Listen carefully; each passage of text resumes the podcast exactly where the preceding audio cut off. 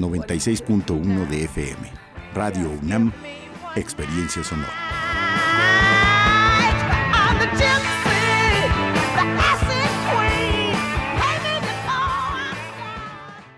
Radio UNAM es un medio que promueve el diálogo, la diversidad y la libertad de expresión en un marco crítico y respetuoso. Los comentarios expresados a lo largo de su programación reflejan la opinión de quien los emite, mas no de la radiodifusora.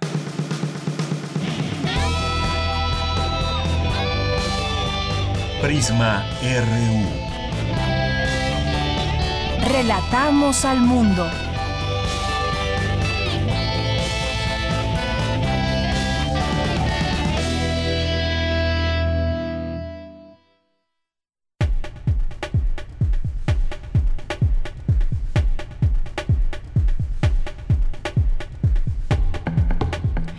Muy buenas tardes. Gracias por estar con nosotros, acompañándonos aquí en el 96.1 de FM para que cerremos esta semana juntos con mucha información para todos ustedes. Vamos a eh, estar como todos los días de aquí en adelante y como lo hemos estado haciendo, atentos sobre el coronavirus. Hoy en particular vamos a platicar con el doctor, el doctor Gustavo Cruz Pacheco, que es quien justamente eh, sacó esta información sobre los cálculos matemáticos en torno a este virus. Así que vamos a platicar con él hoy. Estará con nosotros vía telefónica, él es investigador del Departamento de Matemáticas y Mecánica del Instituto de Investigaciones en Matemáticas Aplicadas y en Sistemas, el IMAS de la UNAM. Aquí platicaremos con él de eso y sobre todo pues estaremos siguiendo y aquí daremos información que puede ser útil, no cayendo en pánico ni mucho menos generando miedo ni información que pueda resultar falsa y que pues se agregue a todas esas informaciones que están circulando y solamente pues la,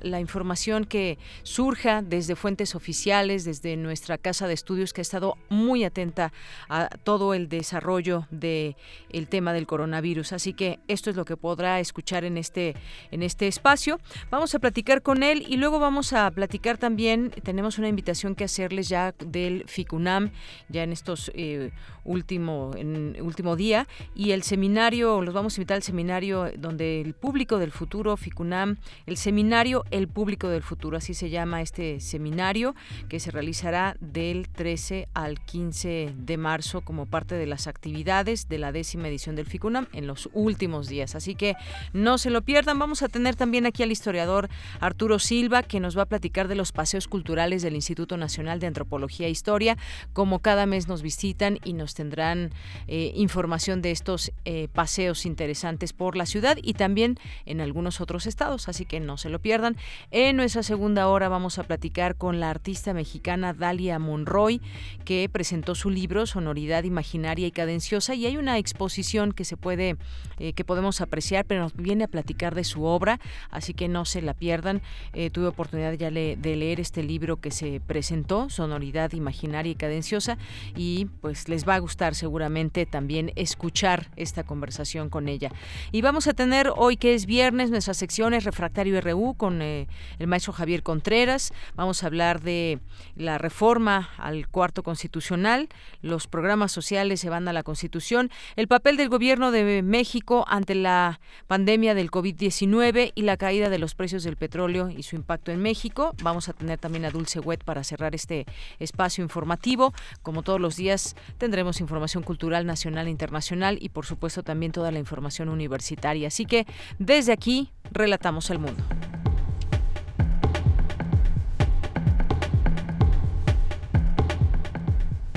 Una de la tarde con nueve minutos y en nuestro resumen este viernes 13 de marzo del año 2020 en los temas universitarios, el CONACIT elaboró un código de conducta para prevenir y atender casos de violencia contra las mujeres.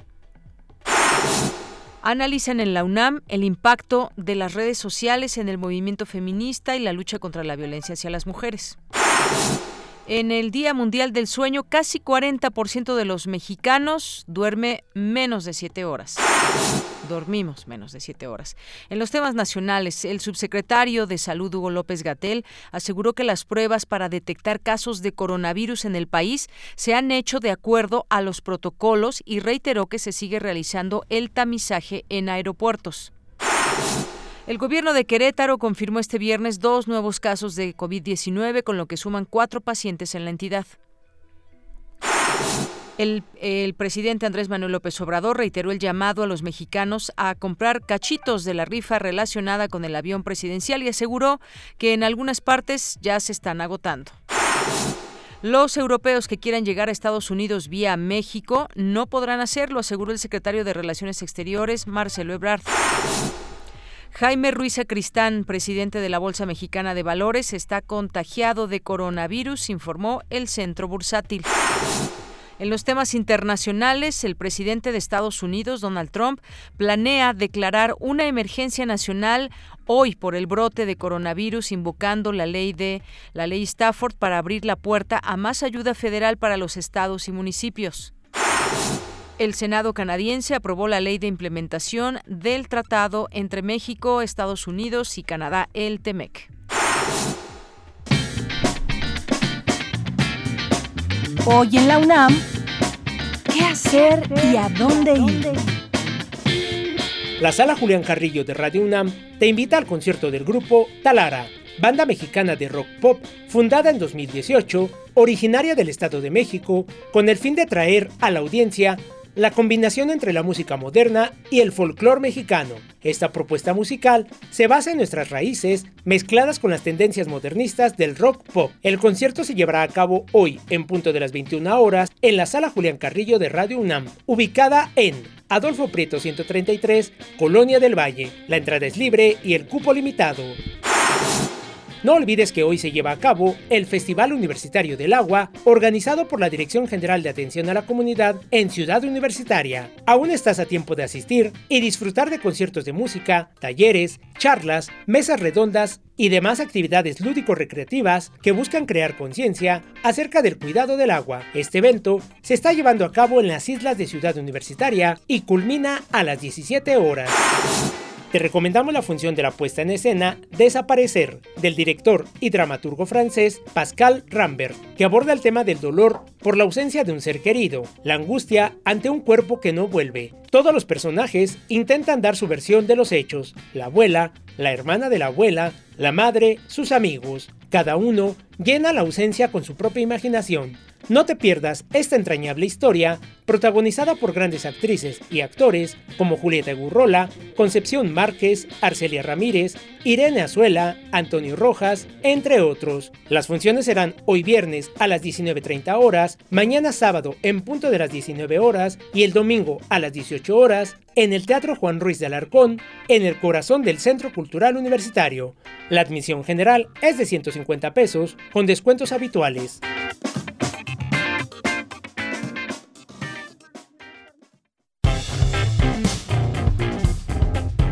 Campus RU.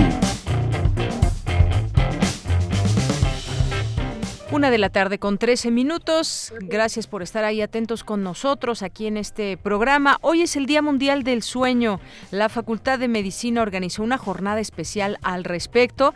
Ya está Dulce García en la línea telefónica que hoy durmió sus ocho horas completitas. ¿Cómo estás, Dulce? Así es, Mira, Muy buenas tardes aquí al auditorio. Eh, bajo el lema en Mejor Sueño, Mejor Vida, Mejor Planeta, este viernes 13 de marzo se conmemora el Día Mundial del Sueño con la intención de concientizar a la población sobre la importancia que tiene el dormir bien. Hay que decirle, Yanira, que dormir es una prioridad, puesto que el cuerpo necesita entre 7 y 8 horas de sueño para cumplir con las tareas de descanso y reparación eh, para lo cual se deben mejorar también otros hábitos como alimentarse sanamente, hacer ejercicio y ser constante en patrones previos a dormir, tales como acostarse y levantarse a la misma hora. Según señala la doctora Carolina Escobar Briones de la Clínica del Sueño de la UNAM, en el mundo de 38 a 40% de las personas duermen menos de 8 horas lo que implica ciertos riesgos. Vamos a escucharlo. Y es que en las, en las ciudades grandes como nuestra Ciudad de México dormimos muy mal por diferentes razones, porque hay más cosas que hacer de noche, pero también porque las distancias que nos llevan de, del trabajo a la casa y de la casa al trabajo son a veces muy grandes y entonces las personas no pueden dormir bien. Y entonces vemos que en la Ciudad de México 38% dicen que duermen menos de 7 horas, es un chorro, ¿no? Y aquí abajo quise marcarles esto porque aquí estamos viendo con relación al peso corporal y lo que nos están mostrando es que las personas normopeso, eh, la proporción que duerme pocas horas es 24%, pero los que reportaban obesidad, hay un porcentaje mayor que duermen menos de 7 horas. Deyanira Carolina Escobar añadió que muchas enfermedades que ponen en alto riesgo la salud, eh, tales como diabetes, hipertensión y padecimientos cardíacos, eh, los tienen más las personas que duermen menos de siete horas, como pasa muy comúnmente entre los mexicanos. Vamos a escuchar nuevamente a la doctora. Y entonces aquí vemos el porcentaje de personas que, por ejemplo, han padecido un, infarto y son más las que duermen menos. Lo mismo sucede en enfermedades coronarias. Este, aquí dice una eh, stroke, es un infarto a nivel de cerebro asma eh, y todas, EPOC, el cáncer. Vemos que en todas las personas que duermen menos es más el porcentaje que los padecen que los que duermen bien. Em, personas que llegan a hacer conductas de riesgo, por ejemplo, eh, comer de más y ser tener poca actividad física, eh, fumar, lo hacen más las personas que duermen menos de siete horas que las que duermen o sea que el dormir poco nos hace más vulnerables a padecer enfermedades, pero además tendemos a tener conductas de riesgo para nuestra salud. Y bueno, les comento por último que la conmemoración del Día Mundial del Sueño se llevó a cabo hoy en la antigua Escuela de Medicina en el Centro Histórico y fue organizada por la Clínica de Trastornos del Sueño de la UNAM, a donde pueden acudir todas las personas si tienen algún padecimiento de este tipo, y también fue realizada por eh, la Facultad de Medicina de nuestra Casa de Estudios. Este es el reporte de Yanira. Muy bien, Dulce. Creo que ya no me escuchaste, pero decía yo que tú duermes tus ocho horas completas. No, de Yanira, yo duermo solamente seis horas. Seis horas. Sin despertador me levanto a las seis horas exactas. Muy bien, bueno, pues habremos de replantearnos cómo estamos durmiendo, ¿no? ¿Qué tanto? Habría, habría que ir a la clínica del sueño de la UNAM y preguntar si el que yo esté durmiendo seis horas sea algo satisfactorio para mis actividades. Así es, Dulce. Muchas gracias. Gracias a ti y duerme tus ocho horas de Yanira. Buenas tardes. Intentaremos, claro que sí, Dulce García. Pues intentémoslo. Hoy que es este Día Mundial del Sueño y con todo lo que nos ha dicho Dulce, yo creo que es un buen momento de pues hacer cuentas cuántas horas estamos durmiendo a diario, eh, las razones por las cuales no tenemos quizás esa, ese número de horas continuas, qué está sucediendo. Puede ser un trastorno o puede ser simplemente que tenemos un muy mal hábito y deberemos, deberíamos de regresar ese hábito de dormir ocho horas. ¿Quién las duerme? La verdad es que yo le, lo que le preguntaría a alguno de estos eh, doctores es qué sucede si a, a la larga, pues si no no podemos dormir esas ocho horas porque a veces nos falta tiempo en el día. Bueno, hay consecuencias y ella ya mencionaba también algunas enfermedades o quien tenga alguna enfermedad, pues esto se le puede disparar con, con un mal sueño, eh, las distintas enfermedades. Así que bueno, hoy Día Mundial del Sueño, ojalá que podamos festejar durmiendo. Continuamos ahora con la cantera RU de mi compañera Virginia Sánchez, esta sección que también todos los viernes nos acompaña y nos presenta eh, Vicky. Hoy, hoy nos va a presentar a Carlos Madrigal de la FESA Catlán. Vamos a conocer su historia. Cantera RU.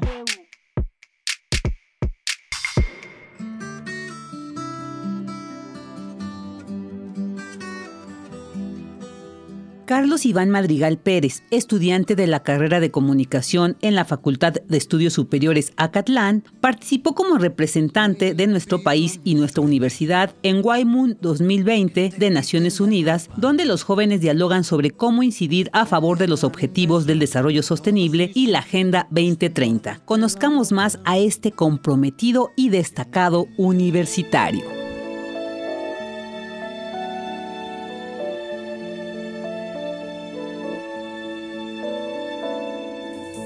Mi nombre es Carlos Iván Madrigal Pérez. Nací el 22 de abril de 1996 en Atizapán de Zaragoza, Estado de México. Cuando era niño jugaba solo con mi perro, no tenía muchos amigos, así que pasar tiempo en el patio con mi perro era mi juego favorito. Yo ingresé a la UNAM, en primera instancia al Colegio de Ciencias y Humanidades Plantel Azcapotzalco y después ahora estoy en la Facultad de Estudios Superiores Acatlán estudiando comunicación. La decisión de estudiar en la máxima casa de estudios fue porque en mi familia es una tradición familiar. Había pensado entre estudiar ciencias políticas o relaciones internacionales. Sin embargo, comunicación, el UNAM fue lo que más me convenció para encontrar diversión, pasión y profesionalismo.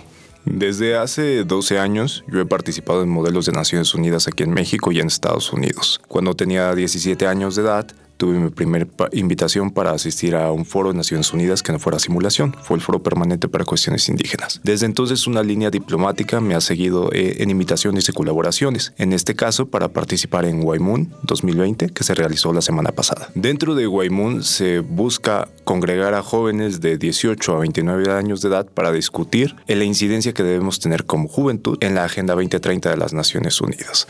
Actualmente hay 17 objetivos de desarrollo sostenible que deben ser implementados no solamente por los estados, sino en un plan tripartita en el que los jóvenes podamos participar de manera activa y propositiva. Dentro de Waimun 2020 yo fungí como Faculty Advisor de la delegación mexicana. Fuimos un grupo de 12 mexicanos participando en este evento, en el que mi función era asesorarlos en las diferentes salas de debate por la experiencia que yo ya tengo. Fue una experiencia bastante agotadora, pero nutritiva en conocimiento, no solamente por la función de, del foro, sino el intercambio cultural que tuvimos con otras delegaciones. Había grandes delegaciones como Rusia o Italia que tenían hasta 70 delegados en el evento.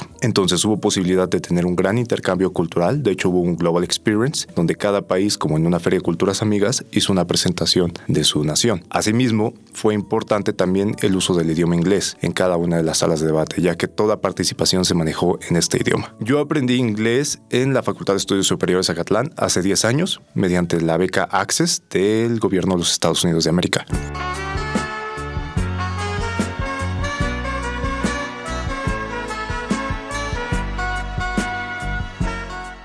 Yo creo que habla bien de la formación que tenemos dentro de la universidad, pero también de la capacidad que estamos adquiriendo para ser críticos. La universidad puede padecer muchas cosas que necesitan de la participación de la juventud y que no importa si es en Naciones Unidas o es de las asambleas de nuestras facultades, pero requiere e invita a que cada uno de los estudiantes participe de manera activa en como le sea posible. Cuando tengo mi tiempo libre, me la paso eh, con mis amigos, yendo por algún trago, a pasear, tomar fotografías, que ha sido una pasión que hemos descubierto en estos semestres. Me gusta también leer, tocar el piano. Últimamente he descubierto que soy bueno para escribir y estamos actualmente desarrollando un proyecto de, de migración porque también soy miembro del Consejo Juvenil de la Embajada de Estados Unidos. Entonces casi mi tiempo libre se va en otros proyectos curriculares que quiera o no son parte ya de, de mi día a día. Soy un fan eh, grandioso de Pablo Milanés, de la trova creo que es mi género favorito. Pero también eh, parece que Spotify me ha dicho que otro gran cantante favorito mío es Melendi, un cantante español que es muy bueno.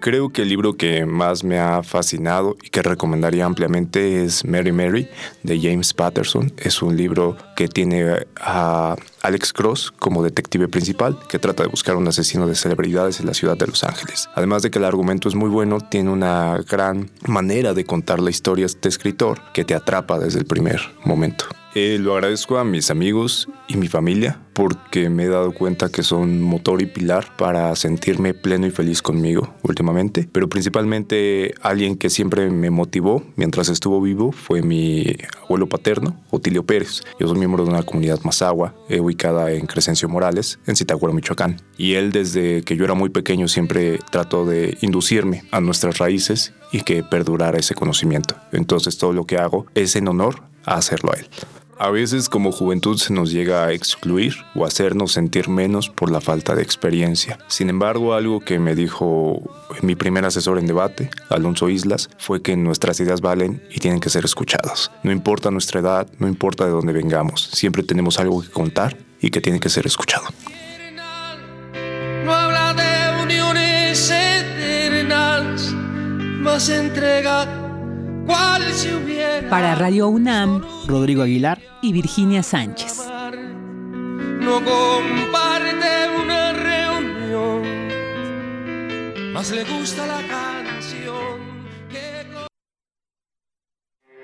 Porque tu opinión es importante, síguenos en nuestras redes sociales, en Facebook como Prisma RU y en Twitter como arroba PrismaRU. Queremos escuchar tu voz. Nuestro teléfono en cabina es 55 36 43 39. Continuamos una de la tarde con 25 minutos y ayer platicábamos justamente sobre esta nota que salió publicada en UNAM Global, en UNAM Global sobre modelos matemáticos que estiman brote infeccioso de coronavirus en México entre el 20 y el 30 de marzo.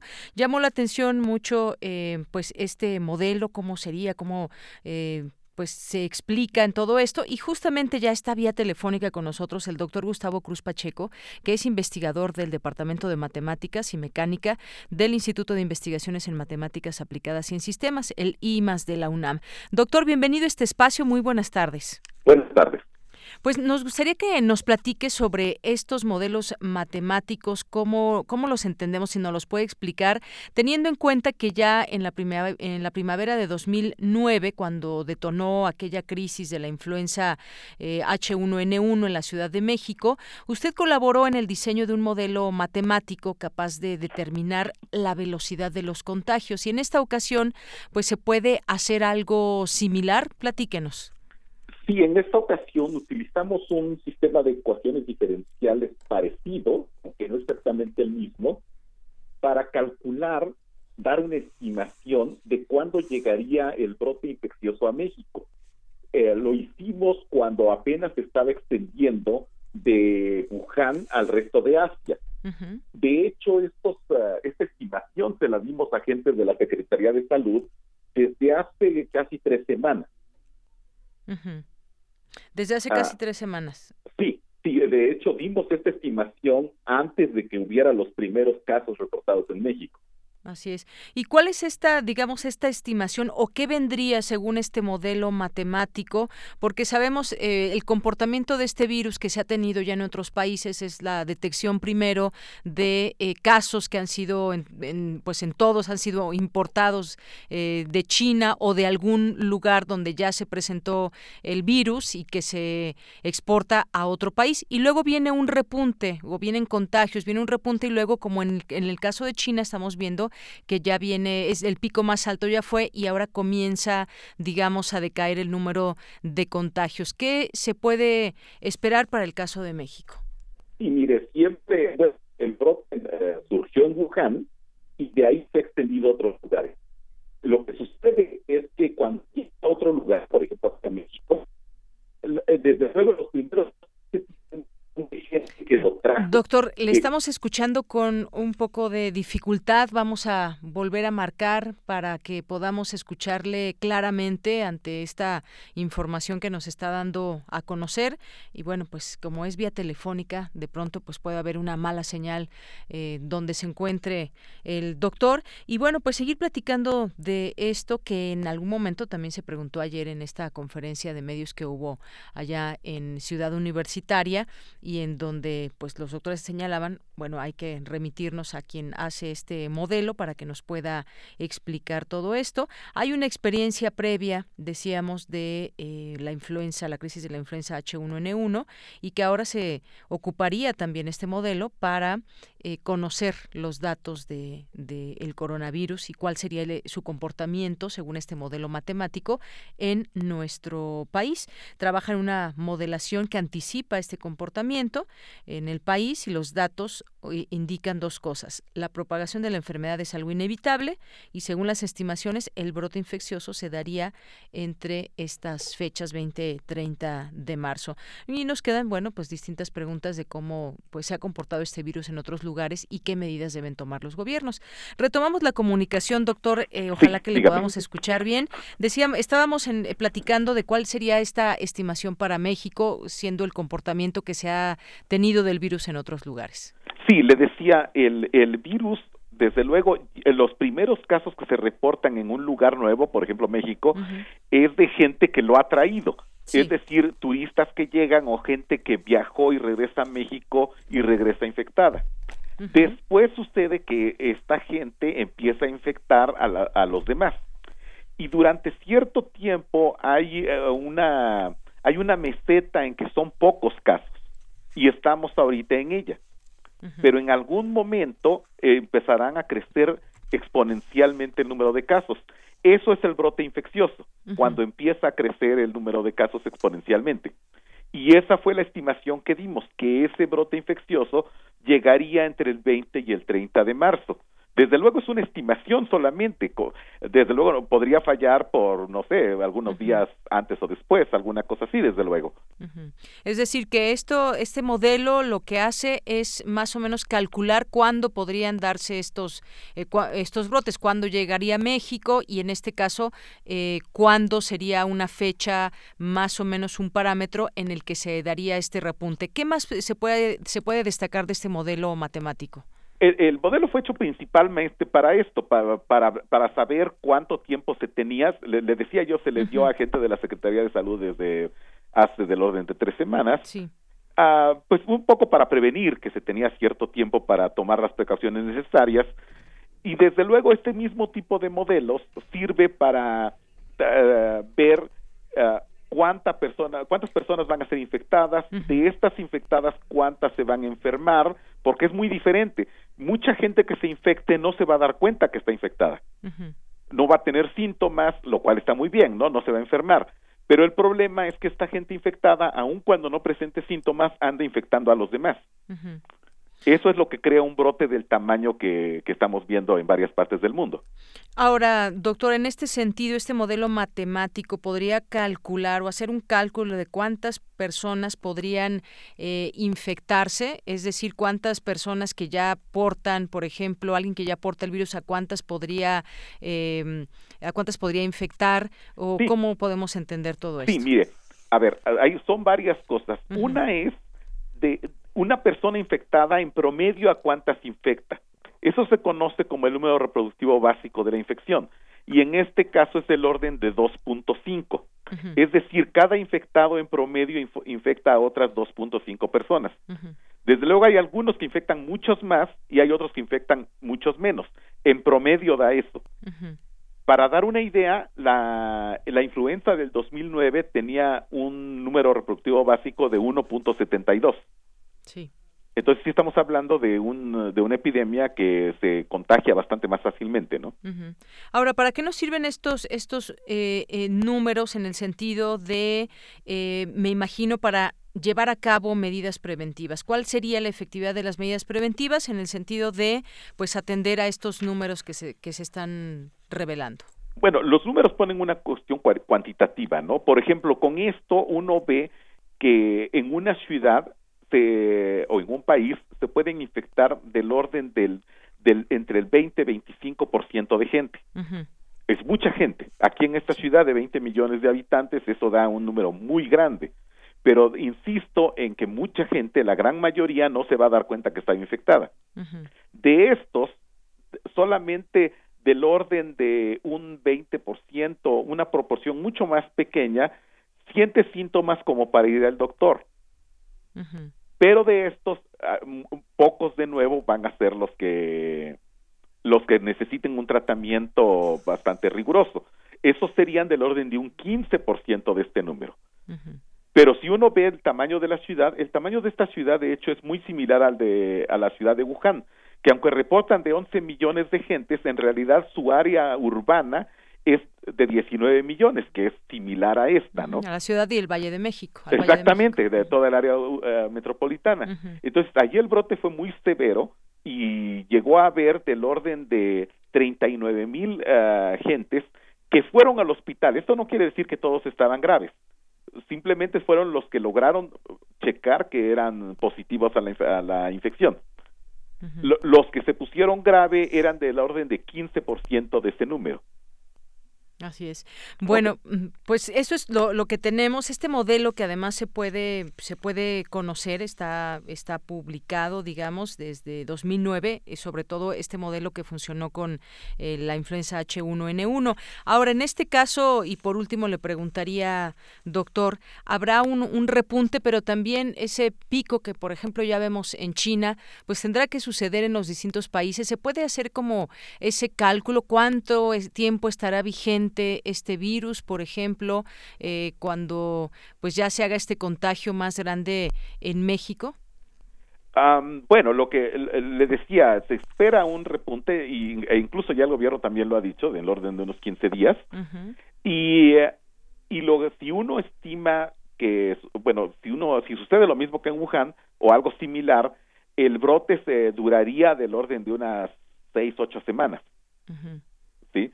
Eh, y lo que se trata incluso eh, con las medidas sanitarias es de alargarlo un poco, pero hacerlo mucho más bajo, de tal manera que no llegue toda la gente junta a los sistemas de salud, porque entonces colapsarían el sistema de salud. Entonces lo que más conviene es eh, precisamente esas medidas de contingencia, de distanciamiento, tratando de que el brote no sea tan alto, incluso si se puede hacer un poco más, más largo en el tiempo, para que la, la, gente llegue poco a poco a los hospitales. Es decir, seis a ocho semanas que se pueda dar todo este desarrollo del virus aquí en México. Es más o menos eso es lo que, por ejemplo, eso es lo que sucedió en Wuhan. E, en los otros países, como en Italia, todavía están en pleno brote. Sí después de esas ocho semanas podría darse un repunte. Todo está, digamos, que no son datos eh, exactos, como usted dice, son aproximados. Después de esas... Todas estas son aproximaciones. No, lo que me refería es que una vez que empiece el, el incremento exponencial de casos, que es cuando se prende el brote infeccioso, a partir de entonces pasa ah, todo el brote infeccioso en el orden de unas ocho semanas aproximadamente. Muy bien. Bueno, pues sí, algo, sí, dígame. recordando lo del 2009, sí. por ejemplo, la, la, gente lo que no debe hacer es espantarse. Eh, no se necesitan hacer compras de pánico. En aquel tiempo sí se, se, se, vio en la necesidad de, de poner una cuarentena, pero por ejemplo nuestra cuarentena fue mucho menos severa que la de Wuhan. De hecho, aquí se dejaron abiertos los supermercados con la recomendación de que la gente solo fuera si era muy necesario. Entonces, cuestiones de, de, de, este estilo se pueden hacer también, funcionan bastante bien eh, y no constituyen ninguna catástrofe. La gente no tiene que espantarse ni de hacer compras de pánico porque eso puede crear otro problema, ¿no? De desabasto, si es que la gente hace compras de pánico que realmente no se necesitan. Claro, pues esto hay que tenerlo muy en cuenta y no caer en pánico, no caer en miedo. Eh, hay que seguir, pues, todas estas eh, recomendaciones que se dan de parte de las autoridades, no caer en informaciones falsas, ni mucho menos. Y bueno, pues, doctor, muchas gracias por explicarnos esto que, pues, ayer fue una de las notas también importantes que se comentaron en torno a este modelo matemático eh, dentro de este entendimiento que vamos teniendo del comportamiento del coronavirus. Muchas gracias. Hasta luego, que esté bien. Hasta luego, muy buenas tardes. Fue el doctor Gustavo Cruz Pacheco, investigador del Departamento de Matemáticas y Mecánica del IMAS, del Instituto de Investigaciones en Matemáticas Aplicadas y en Sistemas. Y bueno, pues ligado a esto, rápidamente, hace unos momentos todavía está hablando el presidente de Estados Unidos, Donald Trump, y declara emergencia nacional, suspende llegada de extranjeros, que es una, pues, una medida extrema que busca salvar miles eh, de vidas. Es parte del mensaje de Donald Trump en vivo. Se invertirán más de 50 mil millones de dólares para tratar de eh, pues atacar a esta a esta enfermedad, declara este estado de emergencia, dice que ningún recurso será limitado y también anunció una nueva sociedad con el sector privado para buscar una solución al coronavirus. Se hará un manual de prueba para detectar el coronavirus. Hay disponibles 500 mil pruebas en puerta y se prevén 4 a 5 millones de pruebas en un mes. Las harán profesionales de la salud, serán en los automóviles, apoyará en, eh, distintas empresas para ubicar casos sospechosos y habla también de consultas remotas, de que la gente no tenga que abarrotar los hospitales ni mucho menos, sino que también se puedan hacer estas consultas remotas. Pues son una serie de medidas que sigue anunciando el presidente Donald Trump ante la emergencia del coronavirus allá en su país. Continuamos. Relatamos al mundo. Relatamos al mundo.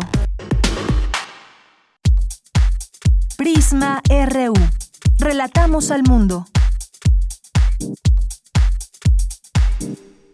Bien, continuamos, una de la tarde con 39 minutos. Eh, ya está en la línea telefónica Isabel Rojas Santiago, que es gestora cultural, exhibidora y programadora de cine y medios audiovisuales, es directora general de Oaxaca Cine, eh, actualmente es directora artística del seminario El Público del Futuro del FICUNAM. ¿Qué tal, Isabel? Bienvenida, muy buenas tardes. ¿Qué tal? Buenas tardes, muchísimas gracias por, por este espacio. Pues aquí estamos en el en el Centro Cultural Universitario, nuestro primer día de actividades de este seminario y pues contentos de poder estar con ustedes al aire. Claro que sí, pues platícanos justamente Isabel sobre este seminario El Público del Futuro.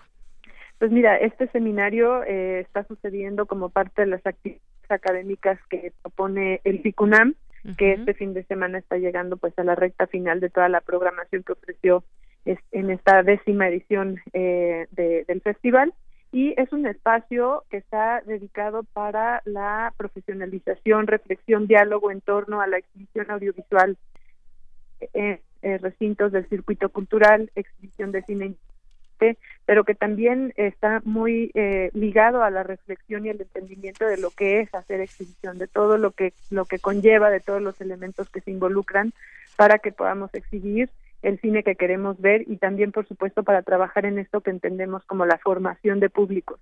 Entonces es un eslabón muy interesante y súper importante, fundamental dentro de nuestra industria, el cómo podemos formarnos y tener un mayor, una mayor comprensión de eh, lo que implica poder hacer exhibición. Es un seminario que está dirigido a gestores culturales, a promotores, a programadores, ya sea de festivales de cine, programadores de eh, salas alternativas, de cineclubes, de muestras, de foros, a todos aquellos interesados en la exhibición cinematográfica, pero también está dirigido a estudiantes, a cinéfilos, a investigadores, a gente que está interesada en conocer más sobre los consumos culturales, en sobre cómo se relaciona, en este caso en lo particular, el cine, en, en su producción, hablando desde la, de la película producida, cómo se relaciona y qué es lo que tiene que pasar para finalmente encontrarse con un público. Eh, esto tiene eh, elementos de diferentes y muy variadas disciplinas, desde que hay aspectos legales, pero también económicos, técnicos, eh, recursos humanos, hay una cuestión de difusión, de divulgación y promoción. En fin, hay una serie de temas que, que, que envuelven a esta labor de la exhibición que son los que tratamos aquí en el seminario y que ah, en esta ocasión eh, también está celebrando su décimo aniversario. Hace 10 años que se llevó a cabo la primera edición y bueno, ha sido una década súper interesante de una, en, transformación muy, muy importante en lo que refiere a la exhibición de cine de circuitos culturales en nuestro país y estamos eh, con actividades eh, desde el día de hoy. Vamos a tener mañana nuestro segundo día de actividades y concluimos el día domingo. Bien, pues ya 10 años de este seminario y como dices, bueno, dirigido a muchas eh, personas que están al tanto de todo este tema eh, del cine ligado a toda esta gestión cultural, a la promoción, por supuesto. Se contará con la participación de especialistas. Comienza el día de hoy hasta el 15 de, de marzo. Son estos días de intenso aprendizaje también. Cuéntanos también de esta, de esta parte muy rápidamente. ¿Y dónde se va a llevar a cabo y los horarios, por favor? Sí, tenemos estos tres días, 13, 14 y 15 de marzo. El día de hoy estamos en el Centro Cultural Universitario. Comenzamos a las 10 de la mañana y estaremos aquí hasta las 6 de la tarde. Mañana, sábado 14 de marzo, estaremos en la Cineteca Nacional, en la sala 4 de la Cineteca Nacional. Y las jornadas empezarán a las 10 de la mañana, concluyendo a las 7.30. Mañana tenemos seis actividades a lo largo del día. Va a ser un día bastante intenso, pero muy nutritivo, muy interesante en eh, las que estamos abordando. Y por último, nuestro tercer y último día de actividades es el domingo 15 de marzo. Vamos a estar trabajando en el Cine Tonalá de la Colonia Roma en eh, un horario de 10 de la mañana a 2 de la tarde. eh, pues ahorita tenemos una asistencia bastante nutrida, tuvimos nuestra conferencia de apertura con sala llena, ahorita ya están los participantes sobre la tercera mesa de, diálogo. Y tenemos como interés particular a abordar temática de lo comunitario, qué es lo común, cuáles son las comunidades fílmicas, cómo se constituyen estas comunidades y cuáles son los que enfrentamos. Eh, también estamos eh, con la propuesta de hacer una línea de tiempo sobre los el panorama, los modelos y contextos de exhibición, espectadores y audiencias en el país, que también tenemos para ello ponentes súper interesantes. Hoy a las 4 de la tarde aquí en el Centro Cultural se va a llevar a cabo una mesa que, que nos va a permitir conocer antecedentes y modelos de exhibición a lo largo de la historia de la exhibición de cine en México. Van a estar con nosotros eh, eh, Marina Stavenhagen, Ana Rosas Mantecón, investigadora, eh, Marina Stavenhagen, guionista y promotora eh, de la cinematografía y el audiovisual, Paulina Suárez, directora general de Ambulante del festival, y eh, Miguel Rivera, director general de programación de Cinepolis en una mesa eh, moderada por Lola Díaz González, que es subdirectora de programación de festivales en INCINE. Muy bien. Entonces, pues estamos muy contentos con esta mesa. La entrada a todas las actividades es libre, es libre para todos los interesados, este no tiene ningún costo y bueno, hoy estamos aquí en, en, el Centro Cultural Universitario y las sedes que mencioné en los dos siguientes días. Si quieren conocer toda la programación y quieren ver mayores detalles sobre los temas de las mesas, pueden consultar en nuestra página de internet que es www.seminarioelpublicodelfuturo.com y también seguirnos en redes sociales. Estamos en Facebook como Seminario El Público del Futuro, en Twitter y en Instagram como Público Futuro, arroba público-futuro. Muy bien, pues eh, Ahí tenemos toda la, toda la información, la programación, todos los detalles de lo que estamos trabajando. Muy bien, bueno, pues ahí pueden consultar todas estas actividades y sobre todo formen parte de ellas si es de su interés. Muchas gracias Isabel Rojas por estos minutos. Muchas gracias a ustedes y pues bueno, que no de nuestro ánimo ante esta situación también que estamos viviendo y aquí por lo pronto estamos este pues con nuestras jornadas y seguimos adelante. Claro que sí, Isabel, muchísimas gracias. Gracias a ustedes. Hasta luego. Hasta luego. Muy buenas tardes. Isabel Rojas Santiago, gestora cultural, invitando, invitándonos a este seminario, El Público del Futuro, como parte de las actividades de FICUNAM.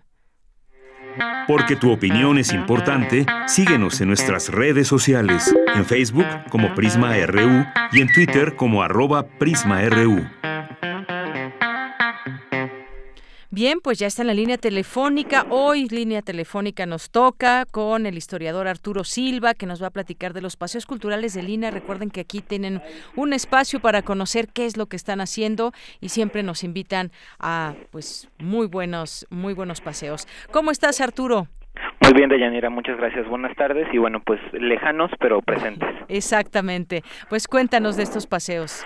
Pues mira, eh, eh, sumándonos a esto, a esto que se está, se está, se está moviendo en el país y en el mundo, eh, Paseos Culturales de entrada quiere, quiere decir que se compromete con toda esto que este, esta epidemia, esta pandemia que se está generando, eh, diciéndole a la gente que bueno, nosotros nos seguimos apegando a los lineamientos que se están sacando, estamos también revisando todos los gafetes, haciendo todo, digamos, toda la limpieza que se necesita y también en cualquier momento, pues, que la situación cambie, también, eh, también Paseos en algún momento tendrá que modificarse. De momento, todo sigue igual, todo se sigue moviendo igual.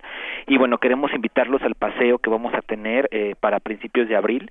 Y en este caso queremos hablarles del paseo de Calpulalpan, que es en el, estado de Tlaxcala, que la verdad es un, un paseo bien interesante porque Calpulalpan es un, es un municipio eh, con, muy pequeñito, bueno, pequeño, pero la verdad con un, un montón de historia. De hecho, eh, el paseo surge con esta idea porque es uno de los pocos escenarios en el, en el país donde se puede ver reflejado eh, la mayoría de la historia de, de México, ¿no? El historiador Gerardo Dávalos, que es el que lleva el recorrido, va a hablar desde la zona arqueológica de Tecuaque, que está ahí eh, con su pirámide dedicada al dios Ejecatl, pasaremos al exconvento, que también está en el centro, y bueno, también estaremos caminando por una de las haciendas que era importante en el siglo XIX. Es decir, tenemos ya casi casi todo el periodo y también vamos a visitar este el Palacio Municipal que tiene ahí unos frescos muy lindos del siglo XX. En fin, abarcamos esos tres espacios del esos esos esas épocas de la historia en este pequeño municipio. Así es. Bueno, pues ahí están este este paseo al cual nos invitas en esta en esta ocasión y como bien dices, pues vamos a estar atentos a lo que a lo que se señale por parte de las autoridades, pero por lo pronto ahora no hay una una cancelación hasta este momento. Ya nos dirás cualquier cosa que suceda, estaremos platicando sobre ello, pero por lo pronto, pues creo que una buena opción, una buena opción es eh, pues eh, eh, aprender y hacer uno de estos paseos que ustedes nos invitan eh, cada mes y que hay varios y los pueden consultar en la página justamente de Lina Arturo. Sí, sí, sí, y bueno, para, para que la gente pueda entrar y revisar, la página es www.paseosculturales.ina.go.mx y bueno, pues que se sumen, que nos acompañen, por favor que vayan saliendo los recorridos. La verdad es que este paseo en general nos atrae demasiado porque pues se va a comer en una hacienda, se va a visitar todas las eh, el casco de la hacienda y que todavía son haciendas productoras. También vamos a, te digo, la zona arqueológica de Tecuaque es relativamente reciente al público, eh, ya de tener unos cinco añitos que por ahí se abrió y la verdad es que está en mitad de la carretera y pasan y no no sabemos qué hay ahí hasta que nos metemos por un unos 200 metros de, de asfalto y llegamos a la zona con un museo de sitio que también está muy bello. Entonces la verdad vale muchísimo muchísimo la pena porque van a ver toda la historia de México en un solo pueblito como alguna vez eh, esto siguiendo la línea de, de, Luis González y González el historiador que marcó no toda esta historia de un pueblito y cómo surge todo el pueblito a través de toda la historia pues es más o menos la idea que tenemos de Calpulalpan muy bien, Calpulalpan, el próximo paseo en puerta que nos invitan nuestros amigos del Instituto Nacional de Antropología e Historia. Los detalles de este y otros paseos los pueden consultar a través de su página de internet. Hay lugares, nada más repíteme la fecha, Arturo, por favor. El sábado 4 de abril. Muy bien. Perdón, domingo, domingo, 5 de abril, discúlpame, sí, domingo 5 de abril. Domingo 5 de abril es este paseo próximo, estamos pues a algunas semanas para que se pueda concretar. Véanlo en su agenda y sigamos tus indicaciones y demás, pero por lo pronto el trabajo se sigue haciendo hasta este momento de estos paseos que ya eh, pues conocemos, que ya nos eh, gustan mucho y que ojalá que mucha gente los disfrute, porque esa es la idea, que aprendamos junto con eh, los expertos que nos llevan de la mano a estos eh, paseos, que aprendamos pues esas, eh, esas informaciones que de pronto no son tan fáciles encontrar en cualquier libro y que ellos nos llevan a conocer más de nuestra historia, más de nuestros legados culturales que están ahí presentes en tantos y tantos lugares de nuestro país. Arturo, ¿algo más que quieras comentar? Pues nada más, eh, insisto que no se pierdan la programación, que sigan revisando, que, que vayan viendo qué se les antoja para poder salir viajando con nosotros. Y bueno, pues cualquier cosa, cualquier información que surja, pues agradeceremos quizá el espacio para también, el espacio para comentarlo, pero de momento eh, todo funciona igual, todo sigue igual y bueno, pues eh, obviamente hay que tomar precauciones y el instituto las está tomando, pero eh, también hay que, hay que hacerle cara con la mayor seguridad y es lo que estamos haciendo. Muy bien. Bueno, pues así estaremos muy atentos a través de ustedes. Muchísimas gracias por esta invitación y pues aquí presente también el, el público escuchándolos eh, a través de esta frecuencia. Muchísimas gracias. Gracias a ti, Arturo. Hasta luego. Hasta luego. Bueno, pues fue Arturo Silva, historiador, eh, y bueno, pues como siempre esta invitación que nos hace desde el INA. Eh, pues Calpulalpan en esta ocasión. Ustedes ya lo conocen, ¿qué les gustaría específicamente también conocer este lugar? Ya nos platicó de estas haciendas, de todo lo que se puede encontrar en este en este lugar que de pronto son lugares que pueden estar no tan lejos de la ciudad, pero que no eh, que no precisamente conocemos con esa eh, mirada de encontrar también eh, tantos datos interesantes que son pues forman parte de nuestra historia. Así que pues ahí queda la invitación hecha para todos ustedes y los detalles ya saben encontrarlos en su página de internet. Continuamos. Relatamos al mundo. Relatamos al mundo. Porque tu opinión es importante, síguenos en nuestras redes sociales, en Facebook como Prisma RU y en Twitter como arroba PrismaRU.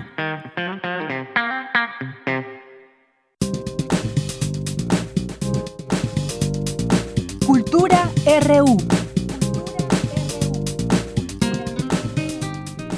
Nos vamos ahora a Cultura. Adelante, Tamara. Muy buenas tardes, qué gusto saludarles a través de esta frecuencia. Antes de finalizar nuestra primera hora, les compartimos que del 20 al 23 de marzo se realizará el Festival de Arquitectura y Ciudad Mextrópoli. Como cada año, a través de este evento seremos testigos de la difusión de la cultura y del patrimonio artístico de la ciudad, así como de la revalorización urbana. Para darles más detalles de esta edición, en la línea nos acompaña Ana Adriá. Ella es coordinadora de las actividades académicas y también de las que se realizan en el espacio público. Ana Adriá, buenas tardes. Cuéntanos, por favor, qué han preparado para esta edición de Mextrópoli. Eh, pues Mextrópoli en esta séptima edición va a tratar sobre todo el tema de la crisis climática, un tema sumamente importante en, la situación en la que vivimos en el mundo. El nombre de Metrópoli 2020 es Ciudad Insostenible y el objetivo es eso, desarrollar esos temas que tanto en las ciudades, en la arquitectura, en el urbanismo y tal son fundamentales, como en este caso es plantearnos qué vamos a hacer de ahora en adelante para construir estas ciudades entre todos.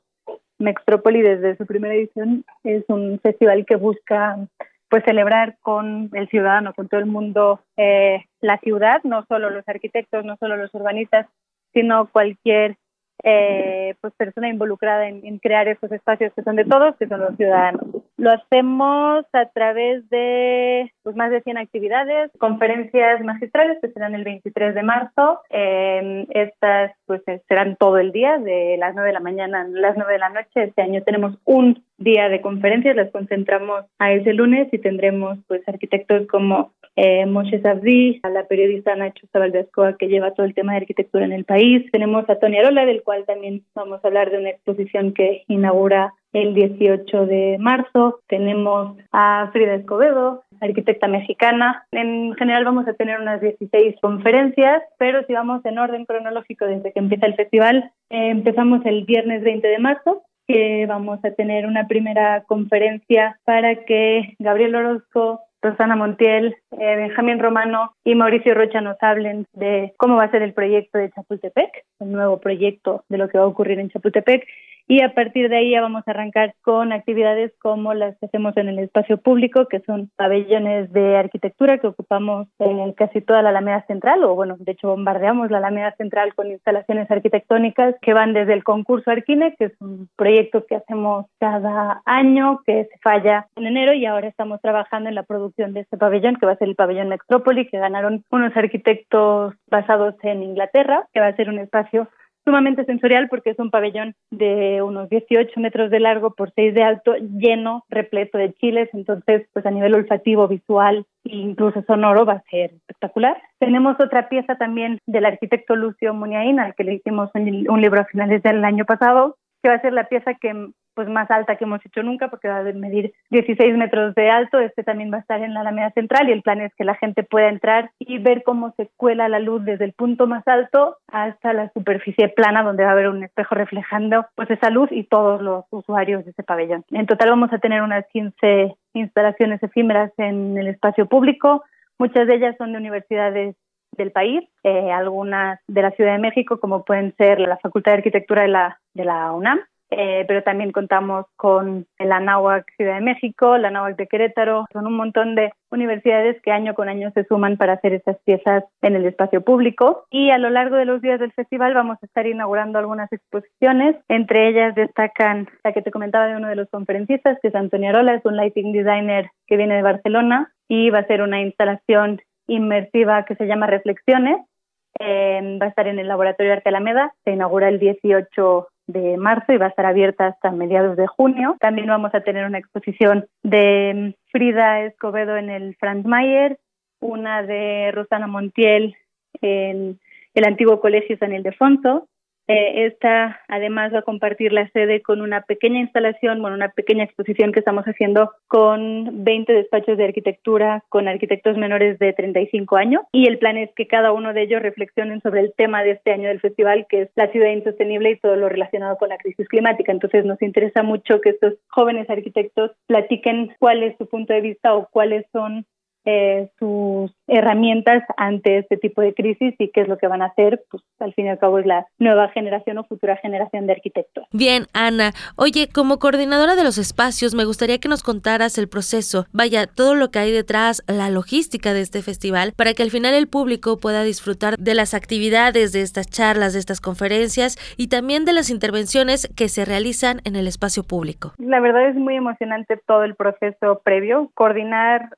pues desde las instalaciones en espacio público, las exposiciones, cómo van empezando pues desde hace meses trabajándose y ahora llegar al punto de pues empezar a construirlas, ya sea el montaje de las exposiciones o estas instalaciones en el espacio público, eh, pues implica trabajar con muchos equipos y con mucha gente. Varía el, el plan de trabajo, o sea, las exposiciones, muchas de ellas, lo que hacemos desde Arquine Metrópoli es la coordinación. En un par sí hacemos toda la producción y todo el diseño, curaduría, museografía y tal, pero muchas otras, como pueden ser la de Rosana Montiel, es una exposición muy suya y nosotros lo que hacemos es apoyar en, en, toda la coordinación museográfica. Ocurre un poco lo mismo con los pabellones, porque más allá de desde Metrópolis solicitar todos los permisos, tanto a la Secretaría de Protección Civil, eh, gobierno, etcétera, para que nos dejen ocupar el espacio público y pues ofrecer esta celebración de ciudad con estas piezas arquitectónicas y acercarlo a gente que quizás no tiene nada que ver de una manera consciente con la arquitectura y de golpe se encuentra estas piezas, pues lo que hacemos es eh, trabajar con las universidades, invitarlas cada año para que hagan una pieza y cada una de ellas trabaja el concepto y lo que quieren desarrollar para proponer en el espacio público durante unos meses. Muy bien, Ana Adria, agradezco que hayas tomado la llamada e invitamos al auditorio a que conozcan el Festival de Arquitectura y Ciudad. Gracias a ti. Ella fue Ana Adria, coordinadora académica y de las actividades en el espacio público de Mextrópoli. Hasta aquí la información, les deseo que tengan un excelente fin de semana.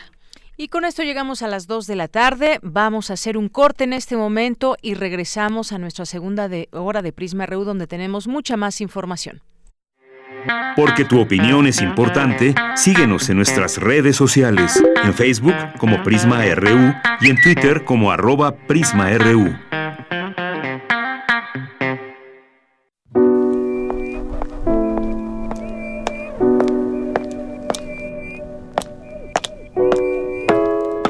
...96.1 de FM. Comunícate con nosotros. Correo de voz 5623-3281. Correo electrónico. Radio arroba unam punto mx. Escuchas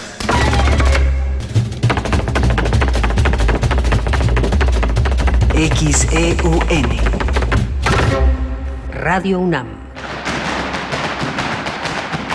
Experiencia sonora.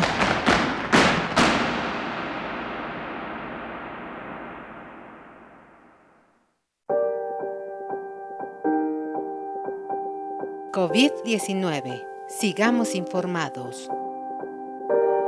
Doctor Alejandro Macías, infectólogo.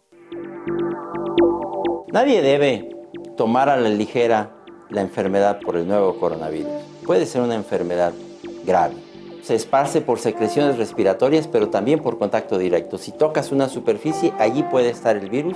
No hay que llevarse las manos a las partes húmedas de la cara, ojos, nariz o boca. Los síntomas se parecen bastante a los de la influenza, básicamente fiebre, tos, van a ser muy difíciles de distinguir, pero cuando está una pandemia intensa, podremos saber que muy probablemente eso se trata más bien de coronavirus. Hay mucho que hacer por la prevención, higienizar nuestras manos frecuentemente. Eh, ya las autoridades nos tendrán que decir en qué momento tengamos que hacer acciones de distanciamiento social, no hay que hacerlo antes de tiempo. Las autoridades nos van a estar dando la información más veraz posible. No hay que salir a hacer compras de pánico. Los cubrebocas o las mascarillas convencionales de las farmacias no te van a ayudar. Esas son para etiquetar a los enfermos. Los cubrebocas de alta eficiencia, como los que se ocupan en los hospitales, tampoco funcionan para las personas en la comunidad, funcionan exclusivamente en los hospitales. Tampoco hay que pretender que eso te va a servir. Te va a servir estar en buenas condiciones físicas, porque esta enfermedad va a tratar mejor a quien se encuentra físicamente mejor. Pero hay buenas noticias también en que la mayoría de las personas no van a tener una enfermedad grave, es lo que se conoce como el 80-15-5. 80% o no van a enfermar gravemente o van a tener un cuadro completamente asintomático que muy probablemente no los va a llevar ni a ver a los doctores. El 15% sin embargo van a tener un cuadro más intenso parecido a la influenza. Ese 15% tampoco se van a enfermar de gravedad. Lo que es más preocupante es el otro 5%, que es una proporción baja, que van a necesitar un tratamiento intensivo en los hospitales.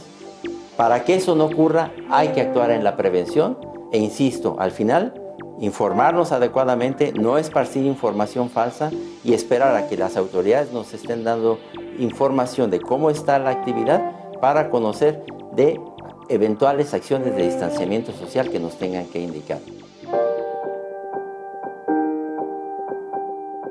Doctor Alejandro Macías, infectólogo. Información proporcionada por el Programa Universitario de Investigación en Salud, PUIS UNAM. COVID-19. Ante la pandemia, sigamos informados. Radio UNAM.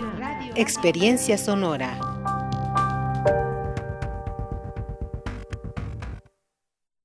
Habla Alejandro Moreno, presidente nacional del PRI. Muchos dicen que el PRI es el culpable de todo. Y en algo tienen razón. El PRI es culpable de que tus hijos tengan educación gratuita. También tenemos la culpa de haber creado el Seguro Social. Y somos culpables de que millones de trabajadores tengan casa propia. Así que la próxima vez que prenda la luz de tu casa o llegues más rápido a tu destino, échale la culpa al PRI. Partido CO. Si te sientes deprimido, con ansiedad o desesperado, no estás solo. En la línea de la vida podemos ayudarte. Llama al 800-911-2000. Te damos información y te escuchamos. También respondemos en redes sociales. Y ofrecemos pláticas, talleres y atención profesional en escuelas o centros de trabajo. No, te, pierdas. Juntos por la paz. Estrategia Nacional para la Prevención de Adicciones. Gobierno de México. Coronavirus. Coronavirus. Coronavirus 2019 de Wuhan. El nuevo coronavirus es un virus que provoca infecciones agudas en el aparato respiratorio. Con el cuidado adecuado y oportuno, se puede resolver sin complicaciones. Sin embargo, al igual que con la influenza y otros virus respiratorios, si no se atiende adecuadamente, puede provocar daños importantes, sobre todo en personas con problemas respiratorios como asma, bronquitis o enfermedad pulmonar obstructiva crónica, enfermedades del corazón, obesidad o alguna otra enfermedad que afecte su sistema inmune o la función respiratoria. Ante la sospecha de enfermedades respiratorias agudas, es importante no automedicarse, vigilar la evolución, no ir al trabajo, escuela o lugares públicos para evitar contagios y buscar ayuda médica profesional para determinar la conducta que hay que seguir. No es la primera vez que nos enfrentamos a una situación como esta, y gracias a las experiencias previas, como la de la influenza en 2009, en México estamos preparados y podemos hacerle frente a esta y otras situaciones. Es importante estar pendientes de la información que proporcione la Secretaría de Salud sobre la evolución de la epidemia y, en caso necesario, buscar atención médica profesional para el diagnóstico y tratamiento de las infecciones respiratorias en esta temporada. Radio UNAM. Experiencia sonora. Queremos escuchar tu voz. Nuestro teléfono en cabina es 55 36 43 39. Mañana en la UNAM, ¿qué hacer y a dónde ir? La Orquesta Juvenil Universitaria Eduardo Mata te invita a su próximo concierto que en esta ocasión interpretarán música de reconocidas películas como Cinema Paradiso, Harry Potter, La Guerra de las Galaxias, entre otras. Asista a la función especial que se llevará a cabo el próximo domingo 15 de marzo en punto de las 18 horas en la sala Nezahualcóyotl en el corazón del Centro Cultural Universitario. Consulta las localidades en www.musica.unam.mx. Como si se tratara de un cáncer, la amnesia y el insomnio se esparcen despiadadamente entre los extraños pobladores de una isla remota. Uno de ellos propone practicar un ritual como remedio y pedir ayuda a las criaturas que viven en sus propias pesadillas. De manera fantasiosa y sobrenatural, comienzan a desfilar sirenas, pulpos y soldados. Esta es la premisa de la puesta en escena Hipotermia o la epopeya del huracán, de los dramaturgos Diego Cárcamo y Luis Barrera, que este fin de semana cierran temporada en Teatro UNAM. Asista a las funciones mañana sábado 14 de marzo en punto de las 19 horas y el domingo 15 de marzo a las 18 horas en el Foro Sor Juana Inés de la Cruz del Centro Cultural Universitario. La admisión general es de 150 pesos con descuentos habituales. Recuerda que como parte de las actividades conmemorativas por los 250 años del natalicio de Beethoven, de enero a diciembre de este año, los integrantes de la Orquesta Filarmónica de la UNAM interpretarán las nueve sinfonías y los cinco conciertos para piano del compositor alemán. Además, intérpretes contemporáneos estrenarán obras referentes a cada una de las sinfonías. Asiste al concierto que se llevará a cabo mañana sábado 14 de marzo en punto de las 20 horas y el domingo a las 12 del día en la sala Nezahualcóyotl. Consulta las localidades en www.musica.unam.mx. Para Prisma RU, Daniel Olivares Aranda. Estamos de regreso aquí en Prisma RU en nuestra segunda hora. Hay una, hay una pregunta que se han eh, comenzado a hacer y que están surgiendo también, está surgiendo mucho en redes sociales. ¿Por qué en México hay pocos casos confirmados de coronavirus? Bueno, pues hoy dio una explicación amplia en la conferencia de la mañana el subsecretario de Prevención y Promoción de la Salud, Hugo López Gatel, en torno a este tema. Y pues este viernes se explicó que la razón por la que México, en México solo se han identificado un total de 15 casos confirmados por eh, COVID-19 y bueno, pues al tratar de o al responder esa pregunta hizo una comparación con países como España y Estados Unidos en donde entre ambos suman casi 5000 casos del nuevo coronavirus. ¿Por qué México no está a ese nivel? Dijo porque México lleva un mes de diferencia respecto al momento de detección del primer caso, lo que no quiere decir que no llevemos eh, porque lo llevamos desde la mitad de enero, el monitoreo.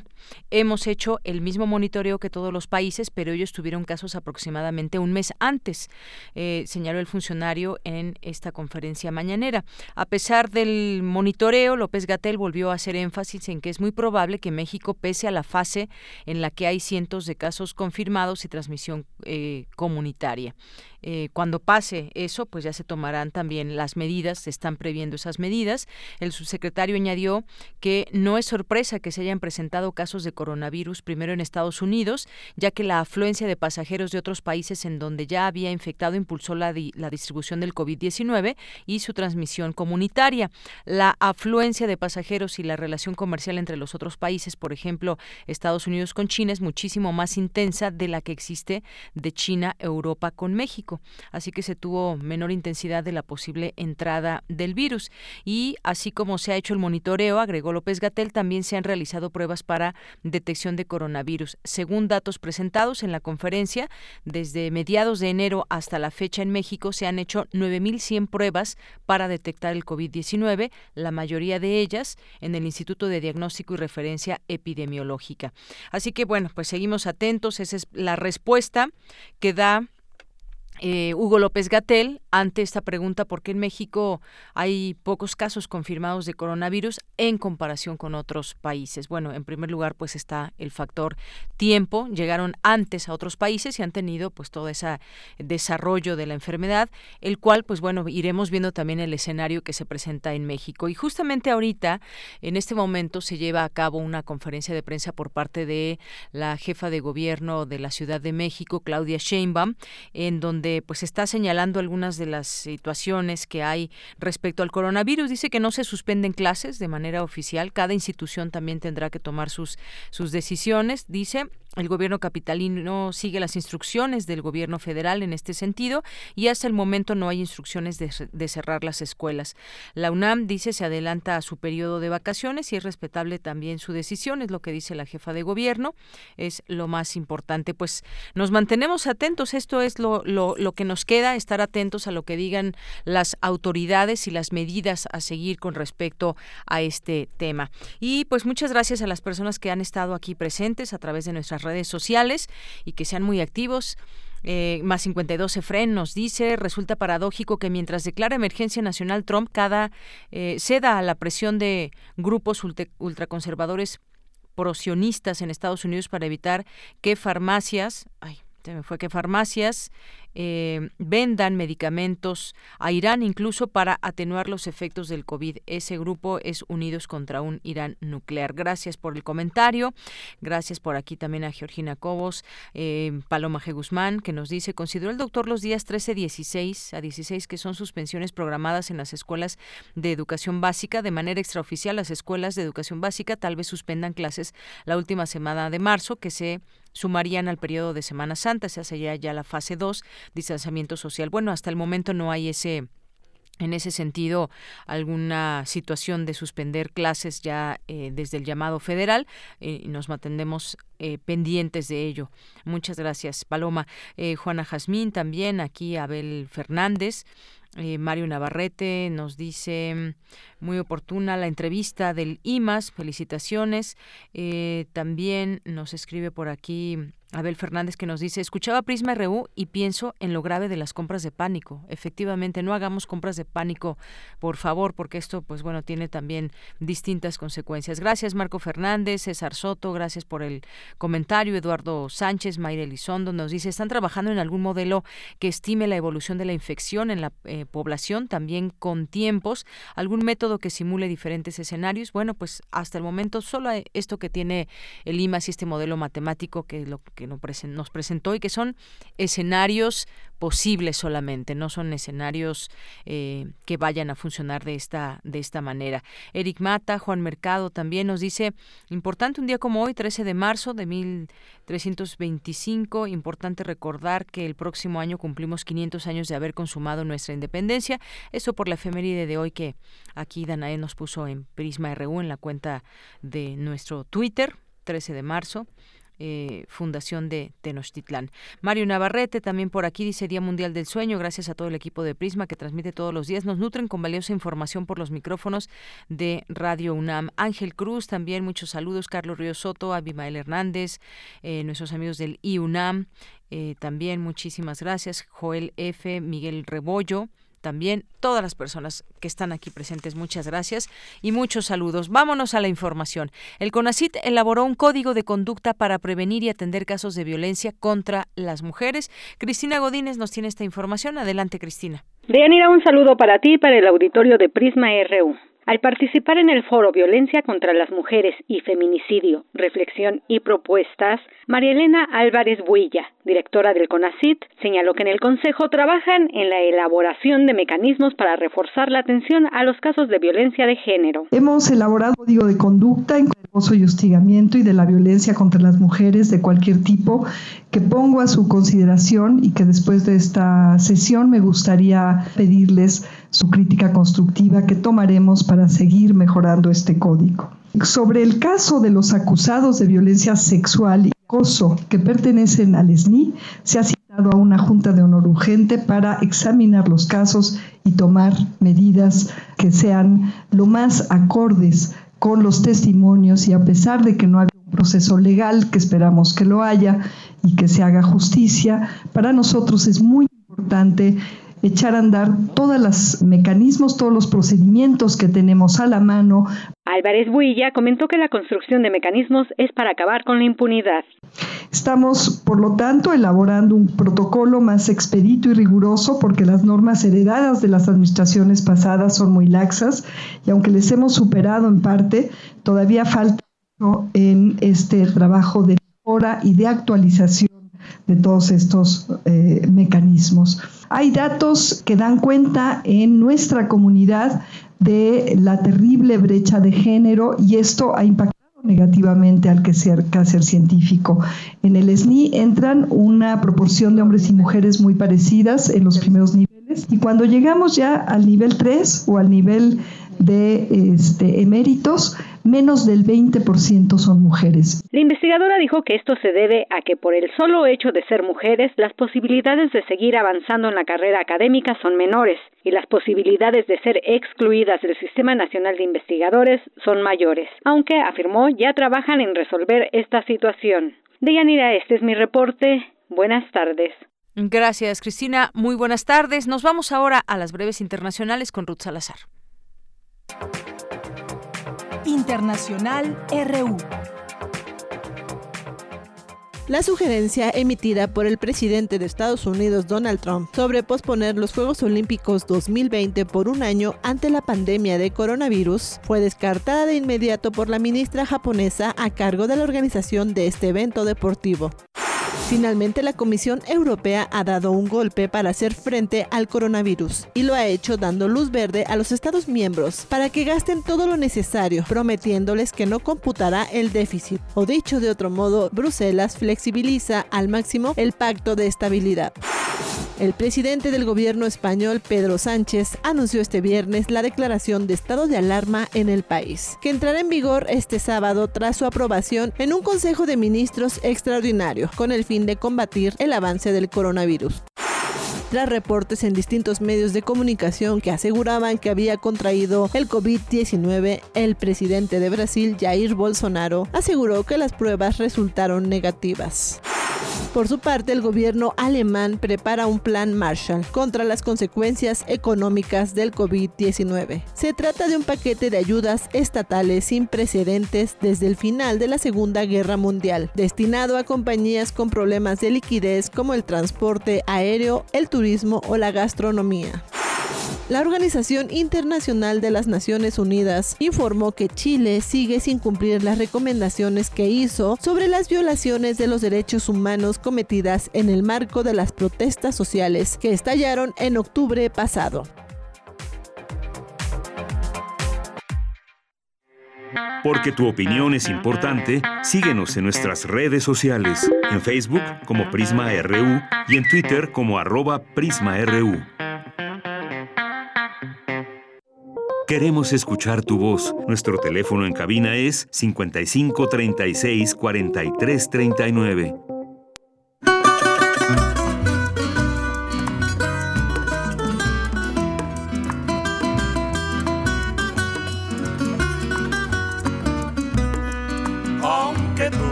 en el abandono, aunque tú has muerto todas mis ilusiones en vez de maldecirte con justo encono, en mis sueños de colmo, en mis sueños de colmo de bendiciones. Lágrimas negras. Quisimos empezar así esta entrevista porque ya está con nosotros la artista Dalia Monroy y que además de todo ese trabajo que presenta eh, en sus exposiciones y como tal su trabajo, pues le encanta la música y justamente se hace esta fusión entre música, pintura y todo. Vamos a descubrir este mundo eh, de Dalia Monroy que nos eh, presenta a través de su exposición que ya estuvo en el Museo José Luis Cuevas, pero que tendrá una nueva presentación. Pero antes que nada, démosle la bienvenida, Dalia Monroy. Bienvenida a este espacio de Prisma RU de Radio UNAM. Muchísimas gracias por la invitación y bueno, pues ustedes son muy importantes para difundir el arte y eso es algo eh, pues hasta prioritario para nosotros, a la comunidad artística en el país. Muchas gracias por la invitación. Y gracias por aceptarla. Pues tengo en mis manos este libro que ya se presentó hace unos días, este libro de sonoridad imaginaria y cadenciosa, y que a través de sus páginas pues nos podemos dar cuenta de todo lo bello que escriben eh, distintas personalidades también que conocen de, de, arte y que nos invitan a conocer la obra de Dalia Monroy. Eh, empezando con este, eh, con este mensaje de Eliades Ochoa. Y Eliades Ochoa, que bueno, pues es una persona muy importante dentro de, de la música. Dice, estoy como nunca, feliz con la vida porque soy un artista de pueblo, genial, amor por y para el arte, con él nacemos y la pasión está en el trabajo que le dediques. Un abrazo de Eliades Ochoa. Pues Dalia, me gustaría escucharte un poco sobre pues este libro que está muy eh, con mensajes que me imagino te, te, dejaron como a muchos de nosotros que ya hemos leído el libro con ese gusto y ganas de conocer la obra, pero también todas estas palabras que, que se mezclan con tu, con tu arte. Tu bueno, pues eh, para mí ha sido una gran satisfacción el contar con, la, con las letras de estos personajes que significan mucho y donde se entabla el diálogo de la obra con ellos. Eh, sean críticos de arte o este es, en este caso la escritora Mónica Lavín también que participa, Belina, Lesper, Rafael Pérez y Pérez, Luis Rius, bueno, eh, Laurence Leobulek, eh, personas que están dentro del ámbito que para mí es muy importante. ¿Por qué? Porque pienso que en mi producción la palabra, la danza, la música es, son mm, en el entorno de las artes plásticas es algo muy importante para mí. Es parte de, para mí es una fuente, una fuente la música, independientemente del género que escuche o que pueda yo interpretar. Y de allí eh, los personajes que surgen de la obra, que eso también es importante, y que trabajaran una coreografía, que se salieran y que estuvieran en vivo eh, con el body paint también. Eh, entonces todo eso ha sido para mí maravilloso, convivir con los músicos, convivir con los bailarines, convivir con un gran diseñador que es Germán Montalvo también. Es decir, en todos, en todos de eh, los participantes que se han sumado a este esfuerzo, bueno, ha sido una experiencia maravillosa. Eh, no es la primera vez que lo hago. Yo inicié esto en 1990. en una galería en donde se traba, trabajé una serie de, obra eh, inspirada en el arte prehispánico. Después trabajo con la música de eh, eh, de, Silvestre Revueltas también, en el Museo del Chopo, también con los personajes, las bailarinas.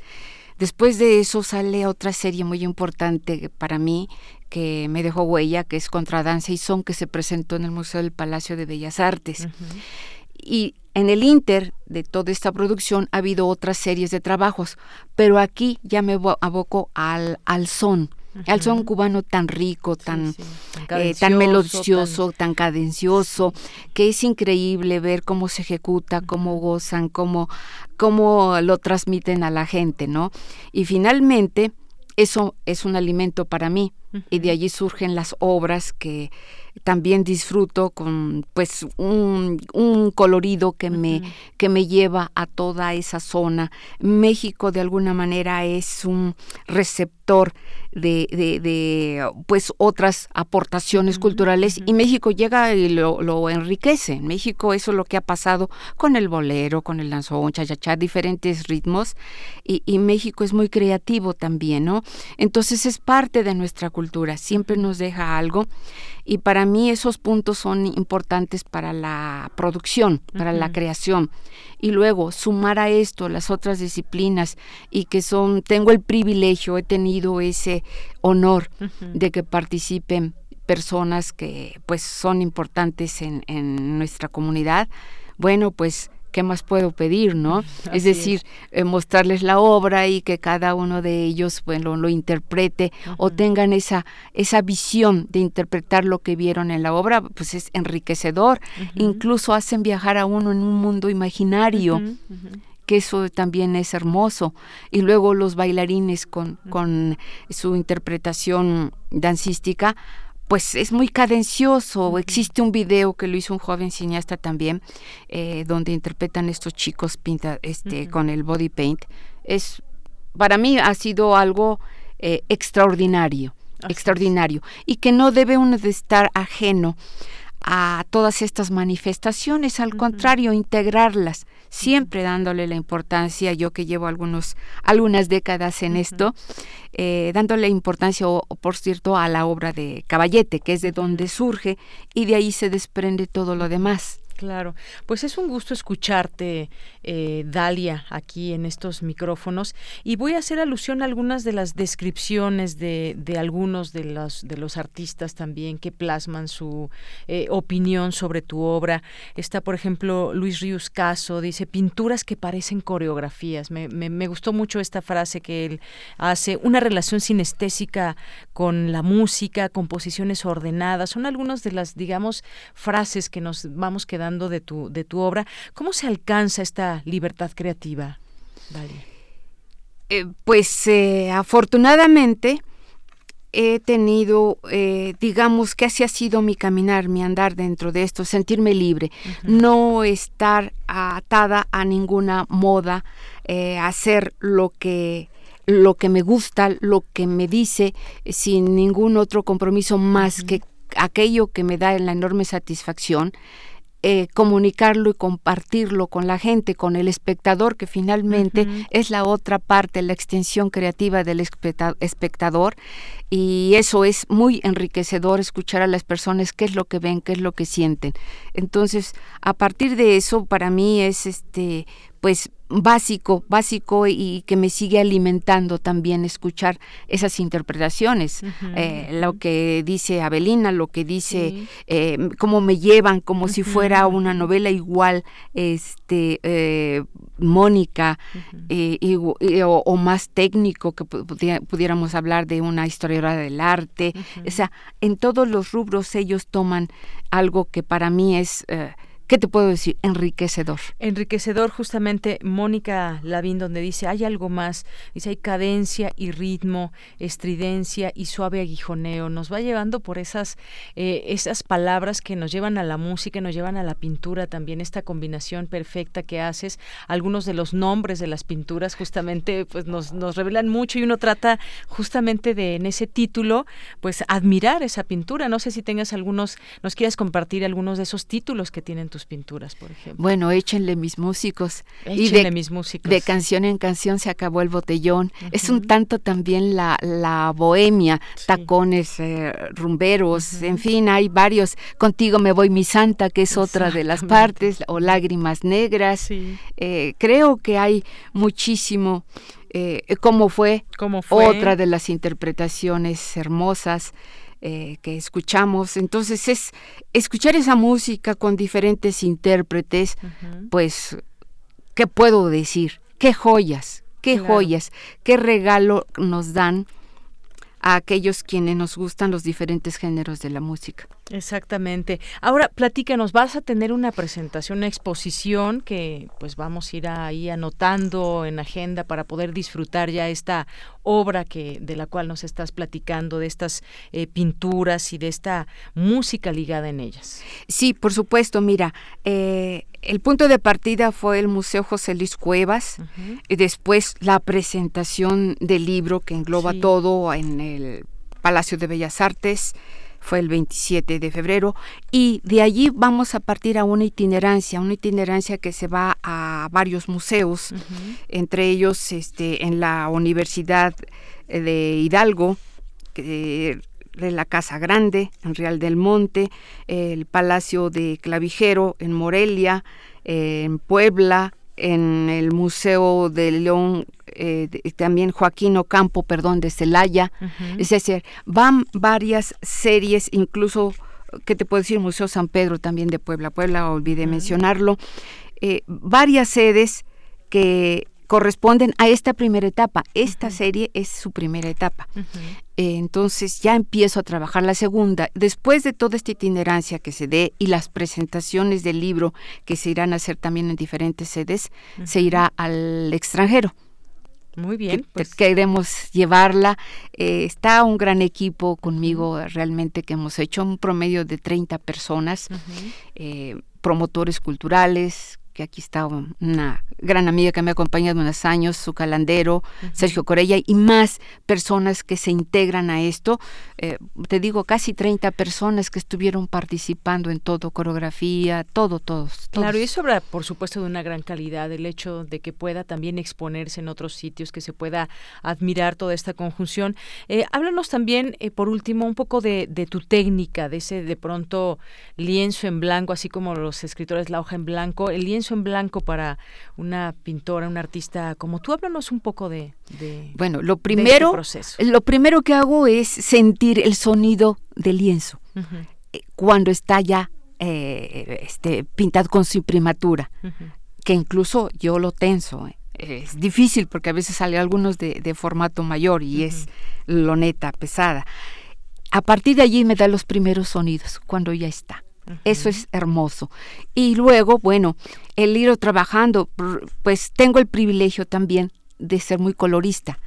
Eh, soy provinciana. el color, veo aquí una magnífica combinación y bueno, Sí, no le tengo no le tengo miedo, no le tengo miedo al color, siempre ha sido así, manejo toda la paleta que quiero, pero aparte del color que queda extra, es eh, en cuanto a técnica, pues manejo mucho el acrílico, la yuxtaposición que un color dialogue con el otro y el otro y el otro y de repente sean múltiples colores que son los que se integran y aparte el, esgrafiado, el inopinado, es decir, eh, dar esa fuerza que creo yo que se necesita y que gozo al hacerlo. Entonces, en cuanto a la técnica, pues es esa y trato de, de, que los personajes que surjan un tanto raros o un tanto en la bohemia, en fin, eh, cómo ensayan, cómo se goza la música, cuál es el sentir del, del músico o de quien lo, de quien lo goza desde el que baila, lo escucha,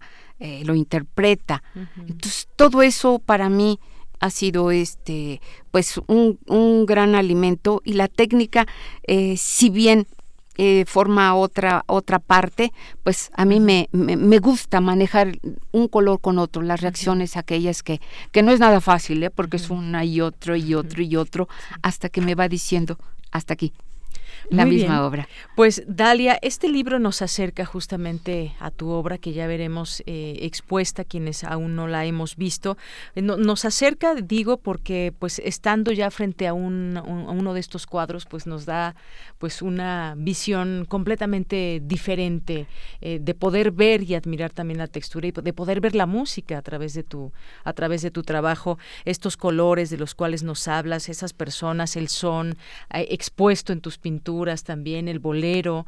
Eh, así que pues hacemos, dejamos esta invitación para las personas que quieran conocer tu trabajo. Estaremos atentos a ello y sobre todo que pues también conozcan este libro. Este libro me pareció maravilloso por todo lo que la gente expresa. Estas, no cualquier persona que expresa todo esto acerca de tu obra. ¿Algo que nos quieras decir ya para despedirnos? Bueno, pues yo ah, invito a la gente a que en los sedes que vayamos este, participando, pues y en la presentación del libro que también la seguiremos haciendo, pues está, también, es decir, estar en, contacto, en contacto con la gente y, sobre todo qué les deja la obra, si pueden sentir lo mismo que yo siento o que quise transmitir, si encontró ese diálogo. Eso me importa mucho y, y difundirlo a través de, de los medios porque hay atrás todo un esfuerzo de, de, del artista, de todo un grupo, hay un gran esfuerzo, que sí es difícil de hacerlo ante el entorno que de repente se nos presenta. Así es. La siguiente exposición que nos dijiste va a ser en Hidalgo, les, les avisaremos debido a que por ahora hay que tener cierta, cierta espera para, para confirmar las fechas de todas, pero sí vamos así.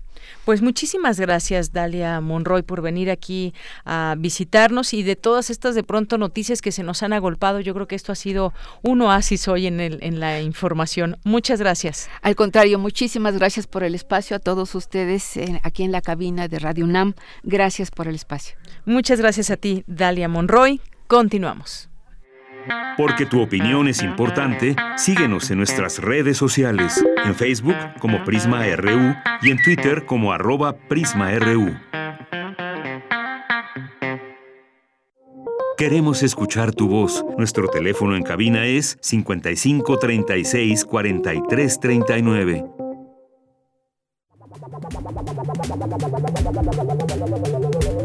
El refractario, RU.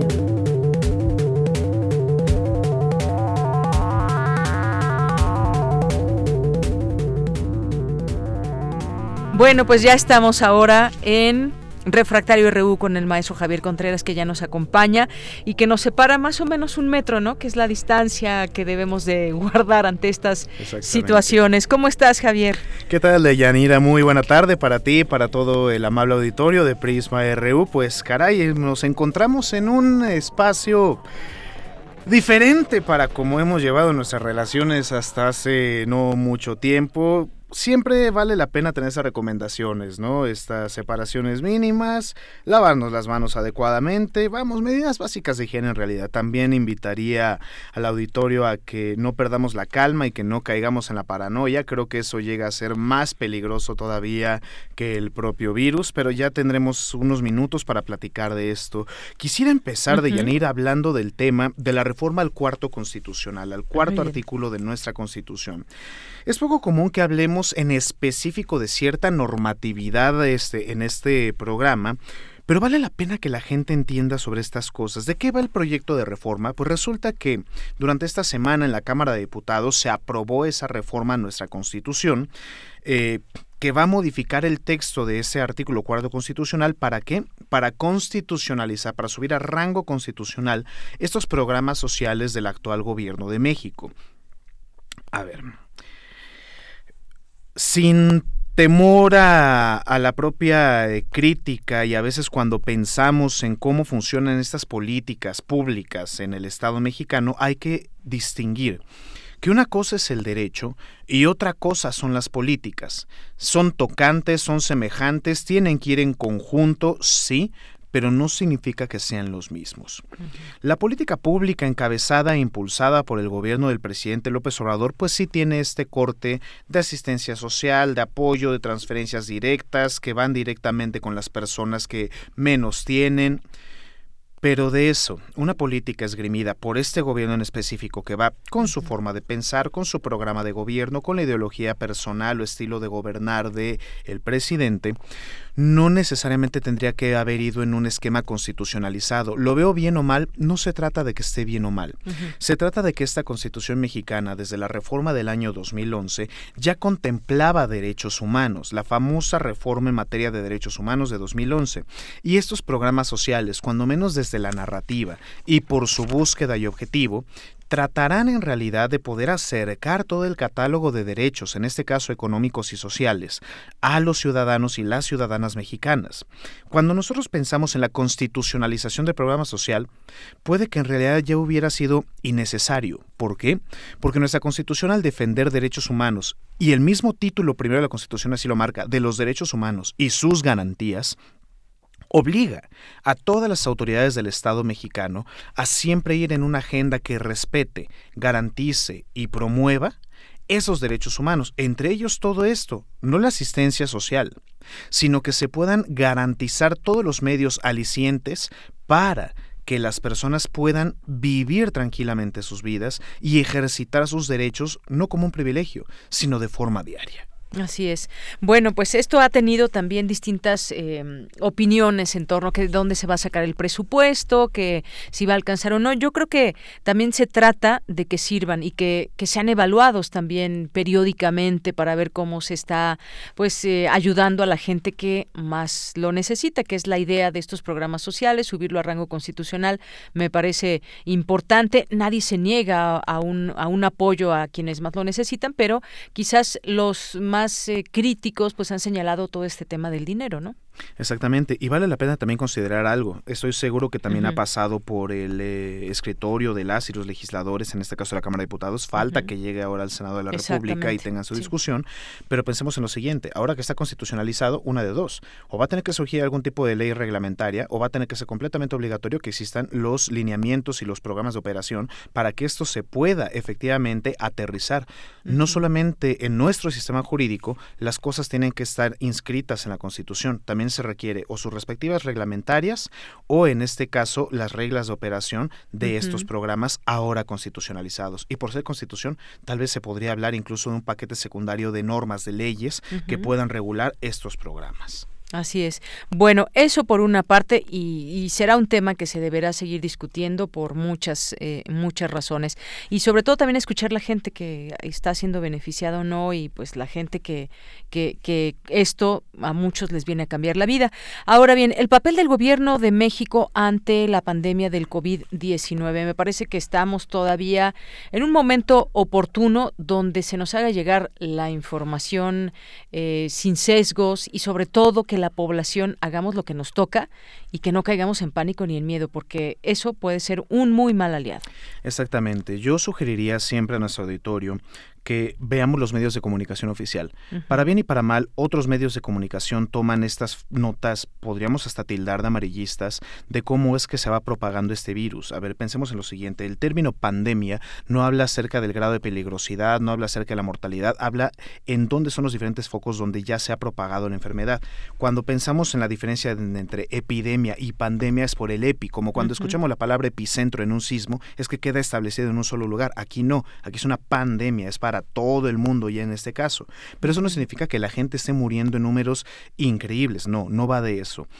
Personas que nos escuchan únicamente debemos tener estos eh, mínimos cuidados en términos de higiene y si estamos eh, comenzando a mostrar síntomas, acercarnos a nuestras unidades de salud o hacer la llamada correspondiente para que vayan a visitarnos y determinar si tenemos alguno de la sintomatología que involucre el COVID-19 evitemos compartir noticias falsas y esto va a ser muy importante para todos los tíos y tías que me están escuchando, que mandan mensaje los domingos a las 7 de la mañana con piolines.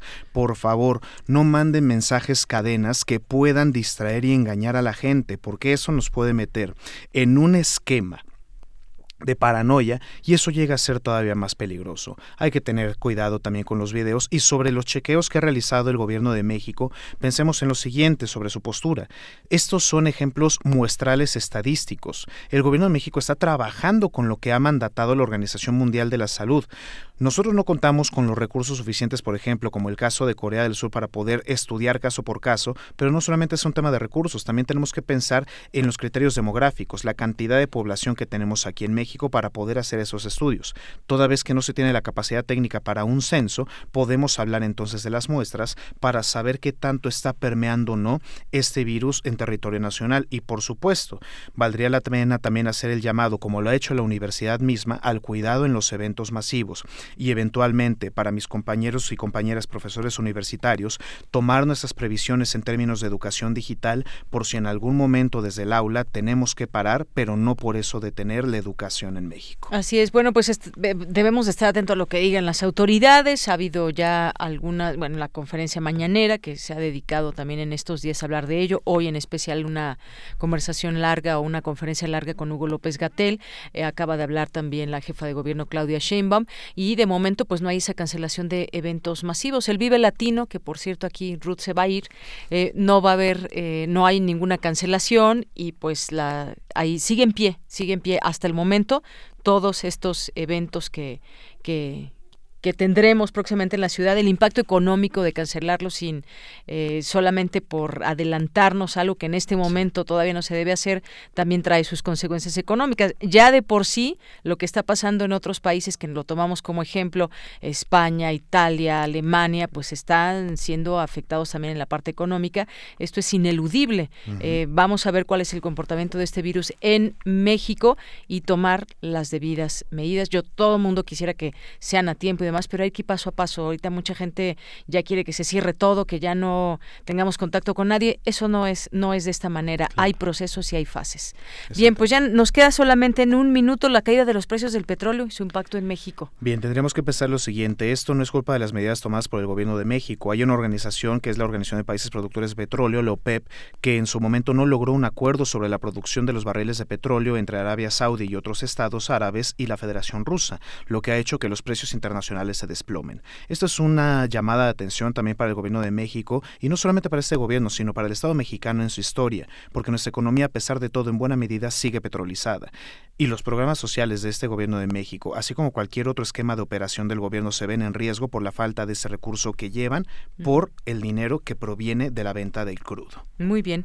Bueno, pues muchísimas gracias, Javier, por estar con nosotros. Nos escuchamos el siguiente viernes. Vamos a ver si será en presencia o por teléfono. Ya lo estaremos también viendo. Claro que sí, muchísimas gracias Deyanira y para todo el amable auditorio que tengan un excelente fin de semana. Gracias, maestro Javier Contreras. Continuamos. Porque tu opinión es importante, síguenos en nuestras redes sociales, en Facebook como Prisma RU y en Twitter como arroba PrismaRU. Queremos escuchar tu voz. Nuestro teléfono en cabina es 55 36 43 39. Melomanía RU.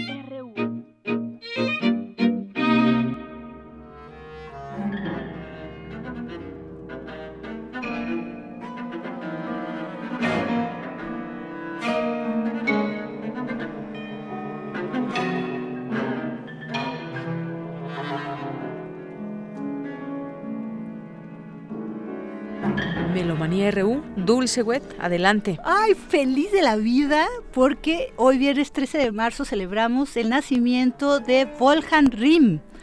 Wolfgang Rimm nació un día como hoy, 13 de marzo, pero de 1952 en Karlsruhe, Alemania. Alemania, Karlsruhe. Y bueno, pues estamos oyendo un poco una de sus obras, Formas Ocultas, Verforgene eh, Formen. Eh, hecha en 1997 para ensamble con el Clan Forum de Viena, dirigido por Sylvain Cambrelán.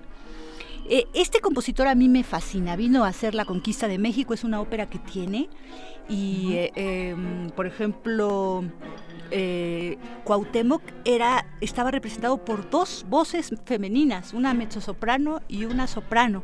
Esto fue hace 15 años cuando estábamos eh, recordando la caída del muro de Berlín, o a más, 30, ¿no?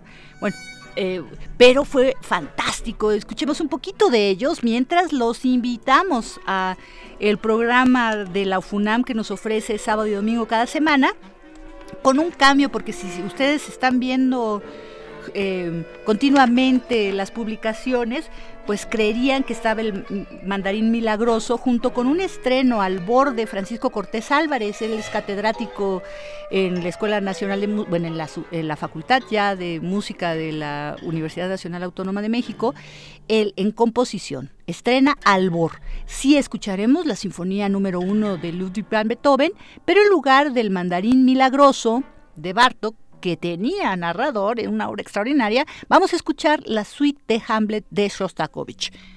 Eh, parece que para fin de mes tendremos este, su única ópera en el Palacio de Bellas Artes. Más adelante les platicaremos de Shostakovich, Lady Macbeth en Mystic.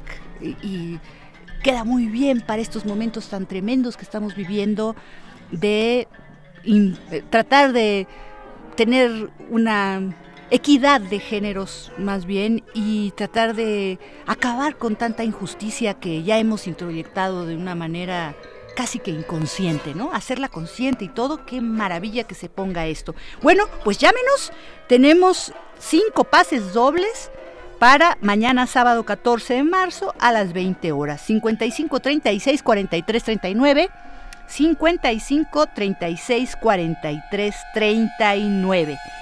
En esta ocasión tendremos la participación de Jan Latman König como director huésped.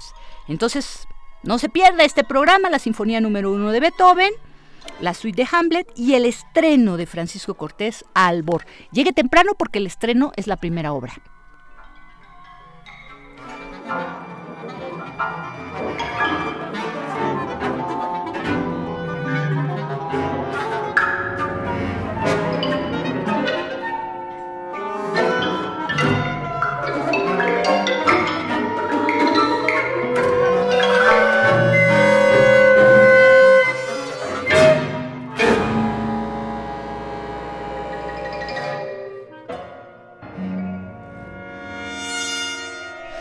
Bueno, qué maravilla que estemos escuchando esto y creo que va a venir muy a colación del estreno que tenemos del concierto para clarinete con Georgina Derbez, el Requiem para cuerdas de Takemitsu y Egmont, música incidental de Beethoven. Ahí tendremos a nuestra queridísima María Sandoval que va a actuar con Juliana Fessler como directora escénica en esta segunda parte del programa de la Orquesta Sinfónica Nacional.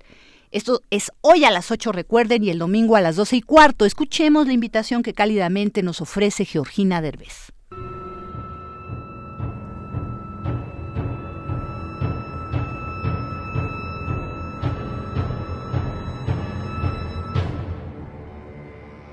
Buenas tardes, amigos de Melomanía, Prisma RU. Les habla Georgina Derbez, soy compositora y quisiera invitarlos muy cordialmente al reestreno de mi concierto para clarinete Ascenso al Celeste, que tendrá su primera audición este viernes 13 de marzo a las 20 horas en el Palacio de Bellas Artes con la fabulosa Orquesta Sinfónica Nacional bajo la dirección de Andrés Salado. Tenemos la gran oportunidad de tener al fantástico clarinetista Richie Holly de carrera internacional y de contar, como les dije, con este director que es de origen español, que está haciendo un fantástico, maravilloso trabajo con la orquesta y de mucha comunicación con el solista. El concierto se repite el domingo a las 12 del día y en esta ocasión también vamos a ir a Cuernavaca. El concierto es a las 7.30 en Teopanzolco, así que tendremos tres oportunidades para escuchar este concierto de título Ascenso al Celeste. Tiene una duración de 16 minutos está inspirado en el octavo movimiento del Cuarteto para el Final de los Tiempos, intitulado Loas a la Eternidad de Jesús.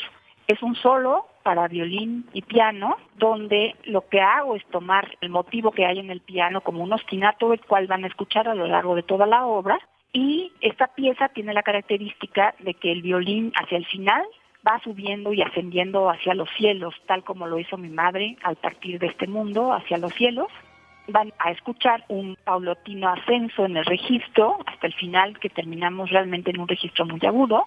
El tratamiento es bastante clásico en el sentido de que el clarinete solista verdaderamente es un clarinete solista. El solista tiene una parte muy virtuosa y siempre voy a tener un amor por los por la fusión de los timbres pero siento que en esta pieza en particular vamos a escuchar de manera muy transparente las partes de orquesta muy diferenciadas de las partes de clarinete. No lo olviden, es el día de hoy, viernes, todavía pueden llegar a las 8 de la noche en el Palacio de Bellas Artes y el domingo a las 12.15 de la mañana. Ahí los espero.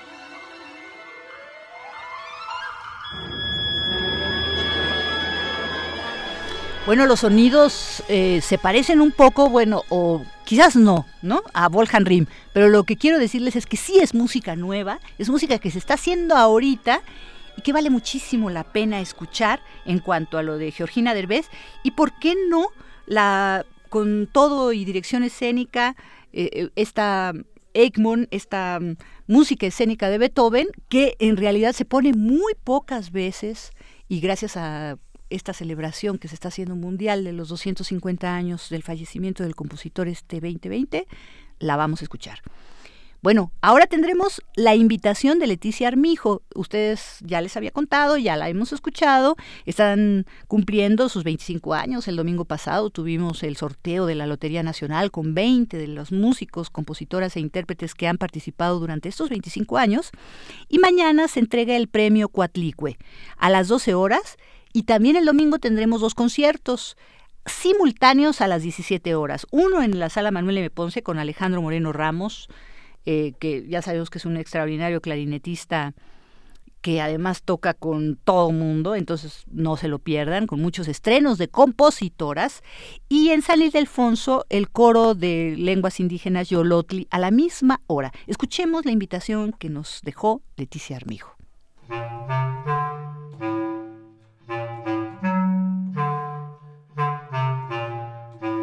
Melómanos de Prisma RU, aquí les habla la compositora revoltosa Leticia Armijo Torres, feminista, que los invita al cierre de este magno encuentro internacional e iberoamericano de mujeres en el arte, dedicado a Socorro Bastida, con la temática Feminizando la gestión política y cultural. Este sábado 14 a las 12 horas la Sala Manuel M. Ponce se engalanará con un concierto dedicado a las homenajeadas con el premio Cuatlicue, la destacada bailarina Socorro Bastida y la destacada clarinetista Paula Hernández. Tendremos obras de Diana Circe, de Alejandra Odger, de Elizabeth Heredia, de Brianda Zamora, de Zaire Elizabeth Gutiérrez y de Leticia Armijo, interpretadas por Paula Hernández, por el pianista Ramiro Ibarra, por la clarinetista Anel Rodríguez y el cuarteto Pancan, integrado por Anel Rodríguez, Guaudencio Juárez, Francisco Fuentes, Alejandro Ramos en los clarinetes. Finalmente, la Clamerata va a interpretar el concierto para clarinete Bajaballita de Leticia Armijo. Esto es el sábado a las 12 horas en la Sala Ponce y el domingo tendremos dos conciertos simultáneos, uno en la Sala Ponce a las 17 horas, donde se tocará un programa con obras de compositoras históricas como Teifer, Marianne Bonsage, Yvonne Desport y Luis Serrat, interpretados por Alejandro Moreno Ramos, César Rosales Vera y Ramiro Ibarra.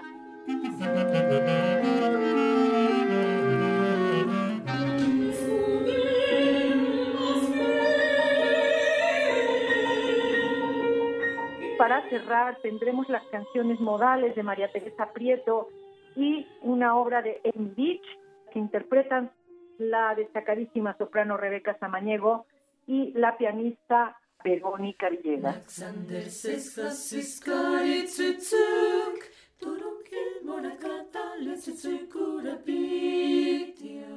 A esa misma hora, pero en el Anfiteatro Simón Bolívar, tendremos un concierto pasado y presente musical con el coro de los pueblos indígenas de México, Yolotli, bajo mi dirección. Esperamos que asistan a estos dos conciertos. Ya es el cierre del encuentro. Ustedes saben que esta es una forma de que las voces de las mujeres sean escuchadas a través de un medio privilegiado que es la música y el arte. Muchas gracias.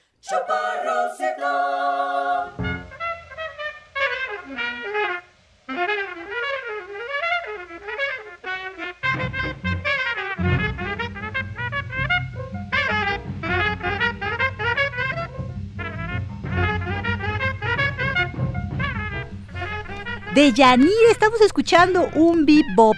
¿Sabes por qué? Porque estamos recordando a Charlie Parker, saxofonista de jazz estadounidense, que falleció el 12 de marzo, hace dos ayer, perdón, de 1955. Este legendario y gran saxofonista, ganador de Grammys, que nació el 29 de agosto de 1920. Así que en agosto vamos a escuchar a Charlie Parker, pero por hasta que nos cansemos de Charlie Parker. ¿Y qué tiene este bebop que tanto revolucionó en su momento y junto con Dizzy Gillespie inventaron este, este movimiento? Bueno, pues entre otras cosas hay secciones rítmicas con mucho virtuosismo, ¿no? Que estaban haciendo la trompeta, el saxofón, en fin. Hay un fraseo que le llaman hot, precisamente, eh, un aparente uso de polifonía, porque hay muchos tempis, o sea, muchas figuras rítmicas, podríamos decir afroantillanas, y tiene un gran swing, ¿no? Estamos verdaderamente sintiendo esa negritud y con eso nos vamos este 13, viernes 13, viernes 13 y nos vamos muy contentos con esta música. Y nos escuchamos el próximo lunes. Gracias, Dulce. Gracias a todo el público. Soy de Yanira Morán. A nombre de todo el equipo, gracias. Buenas tardes y buen provecho.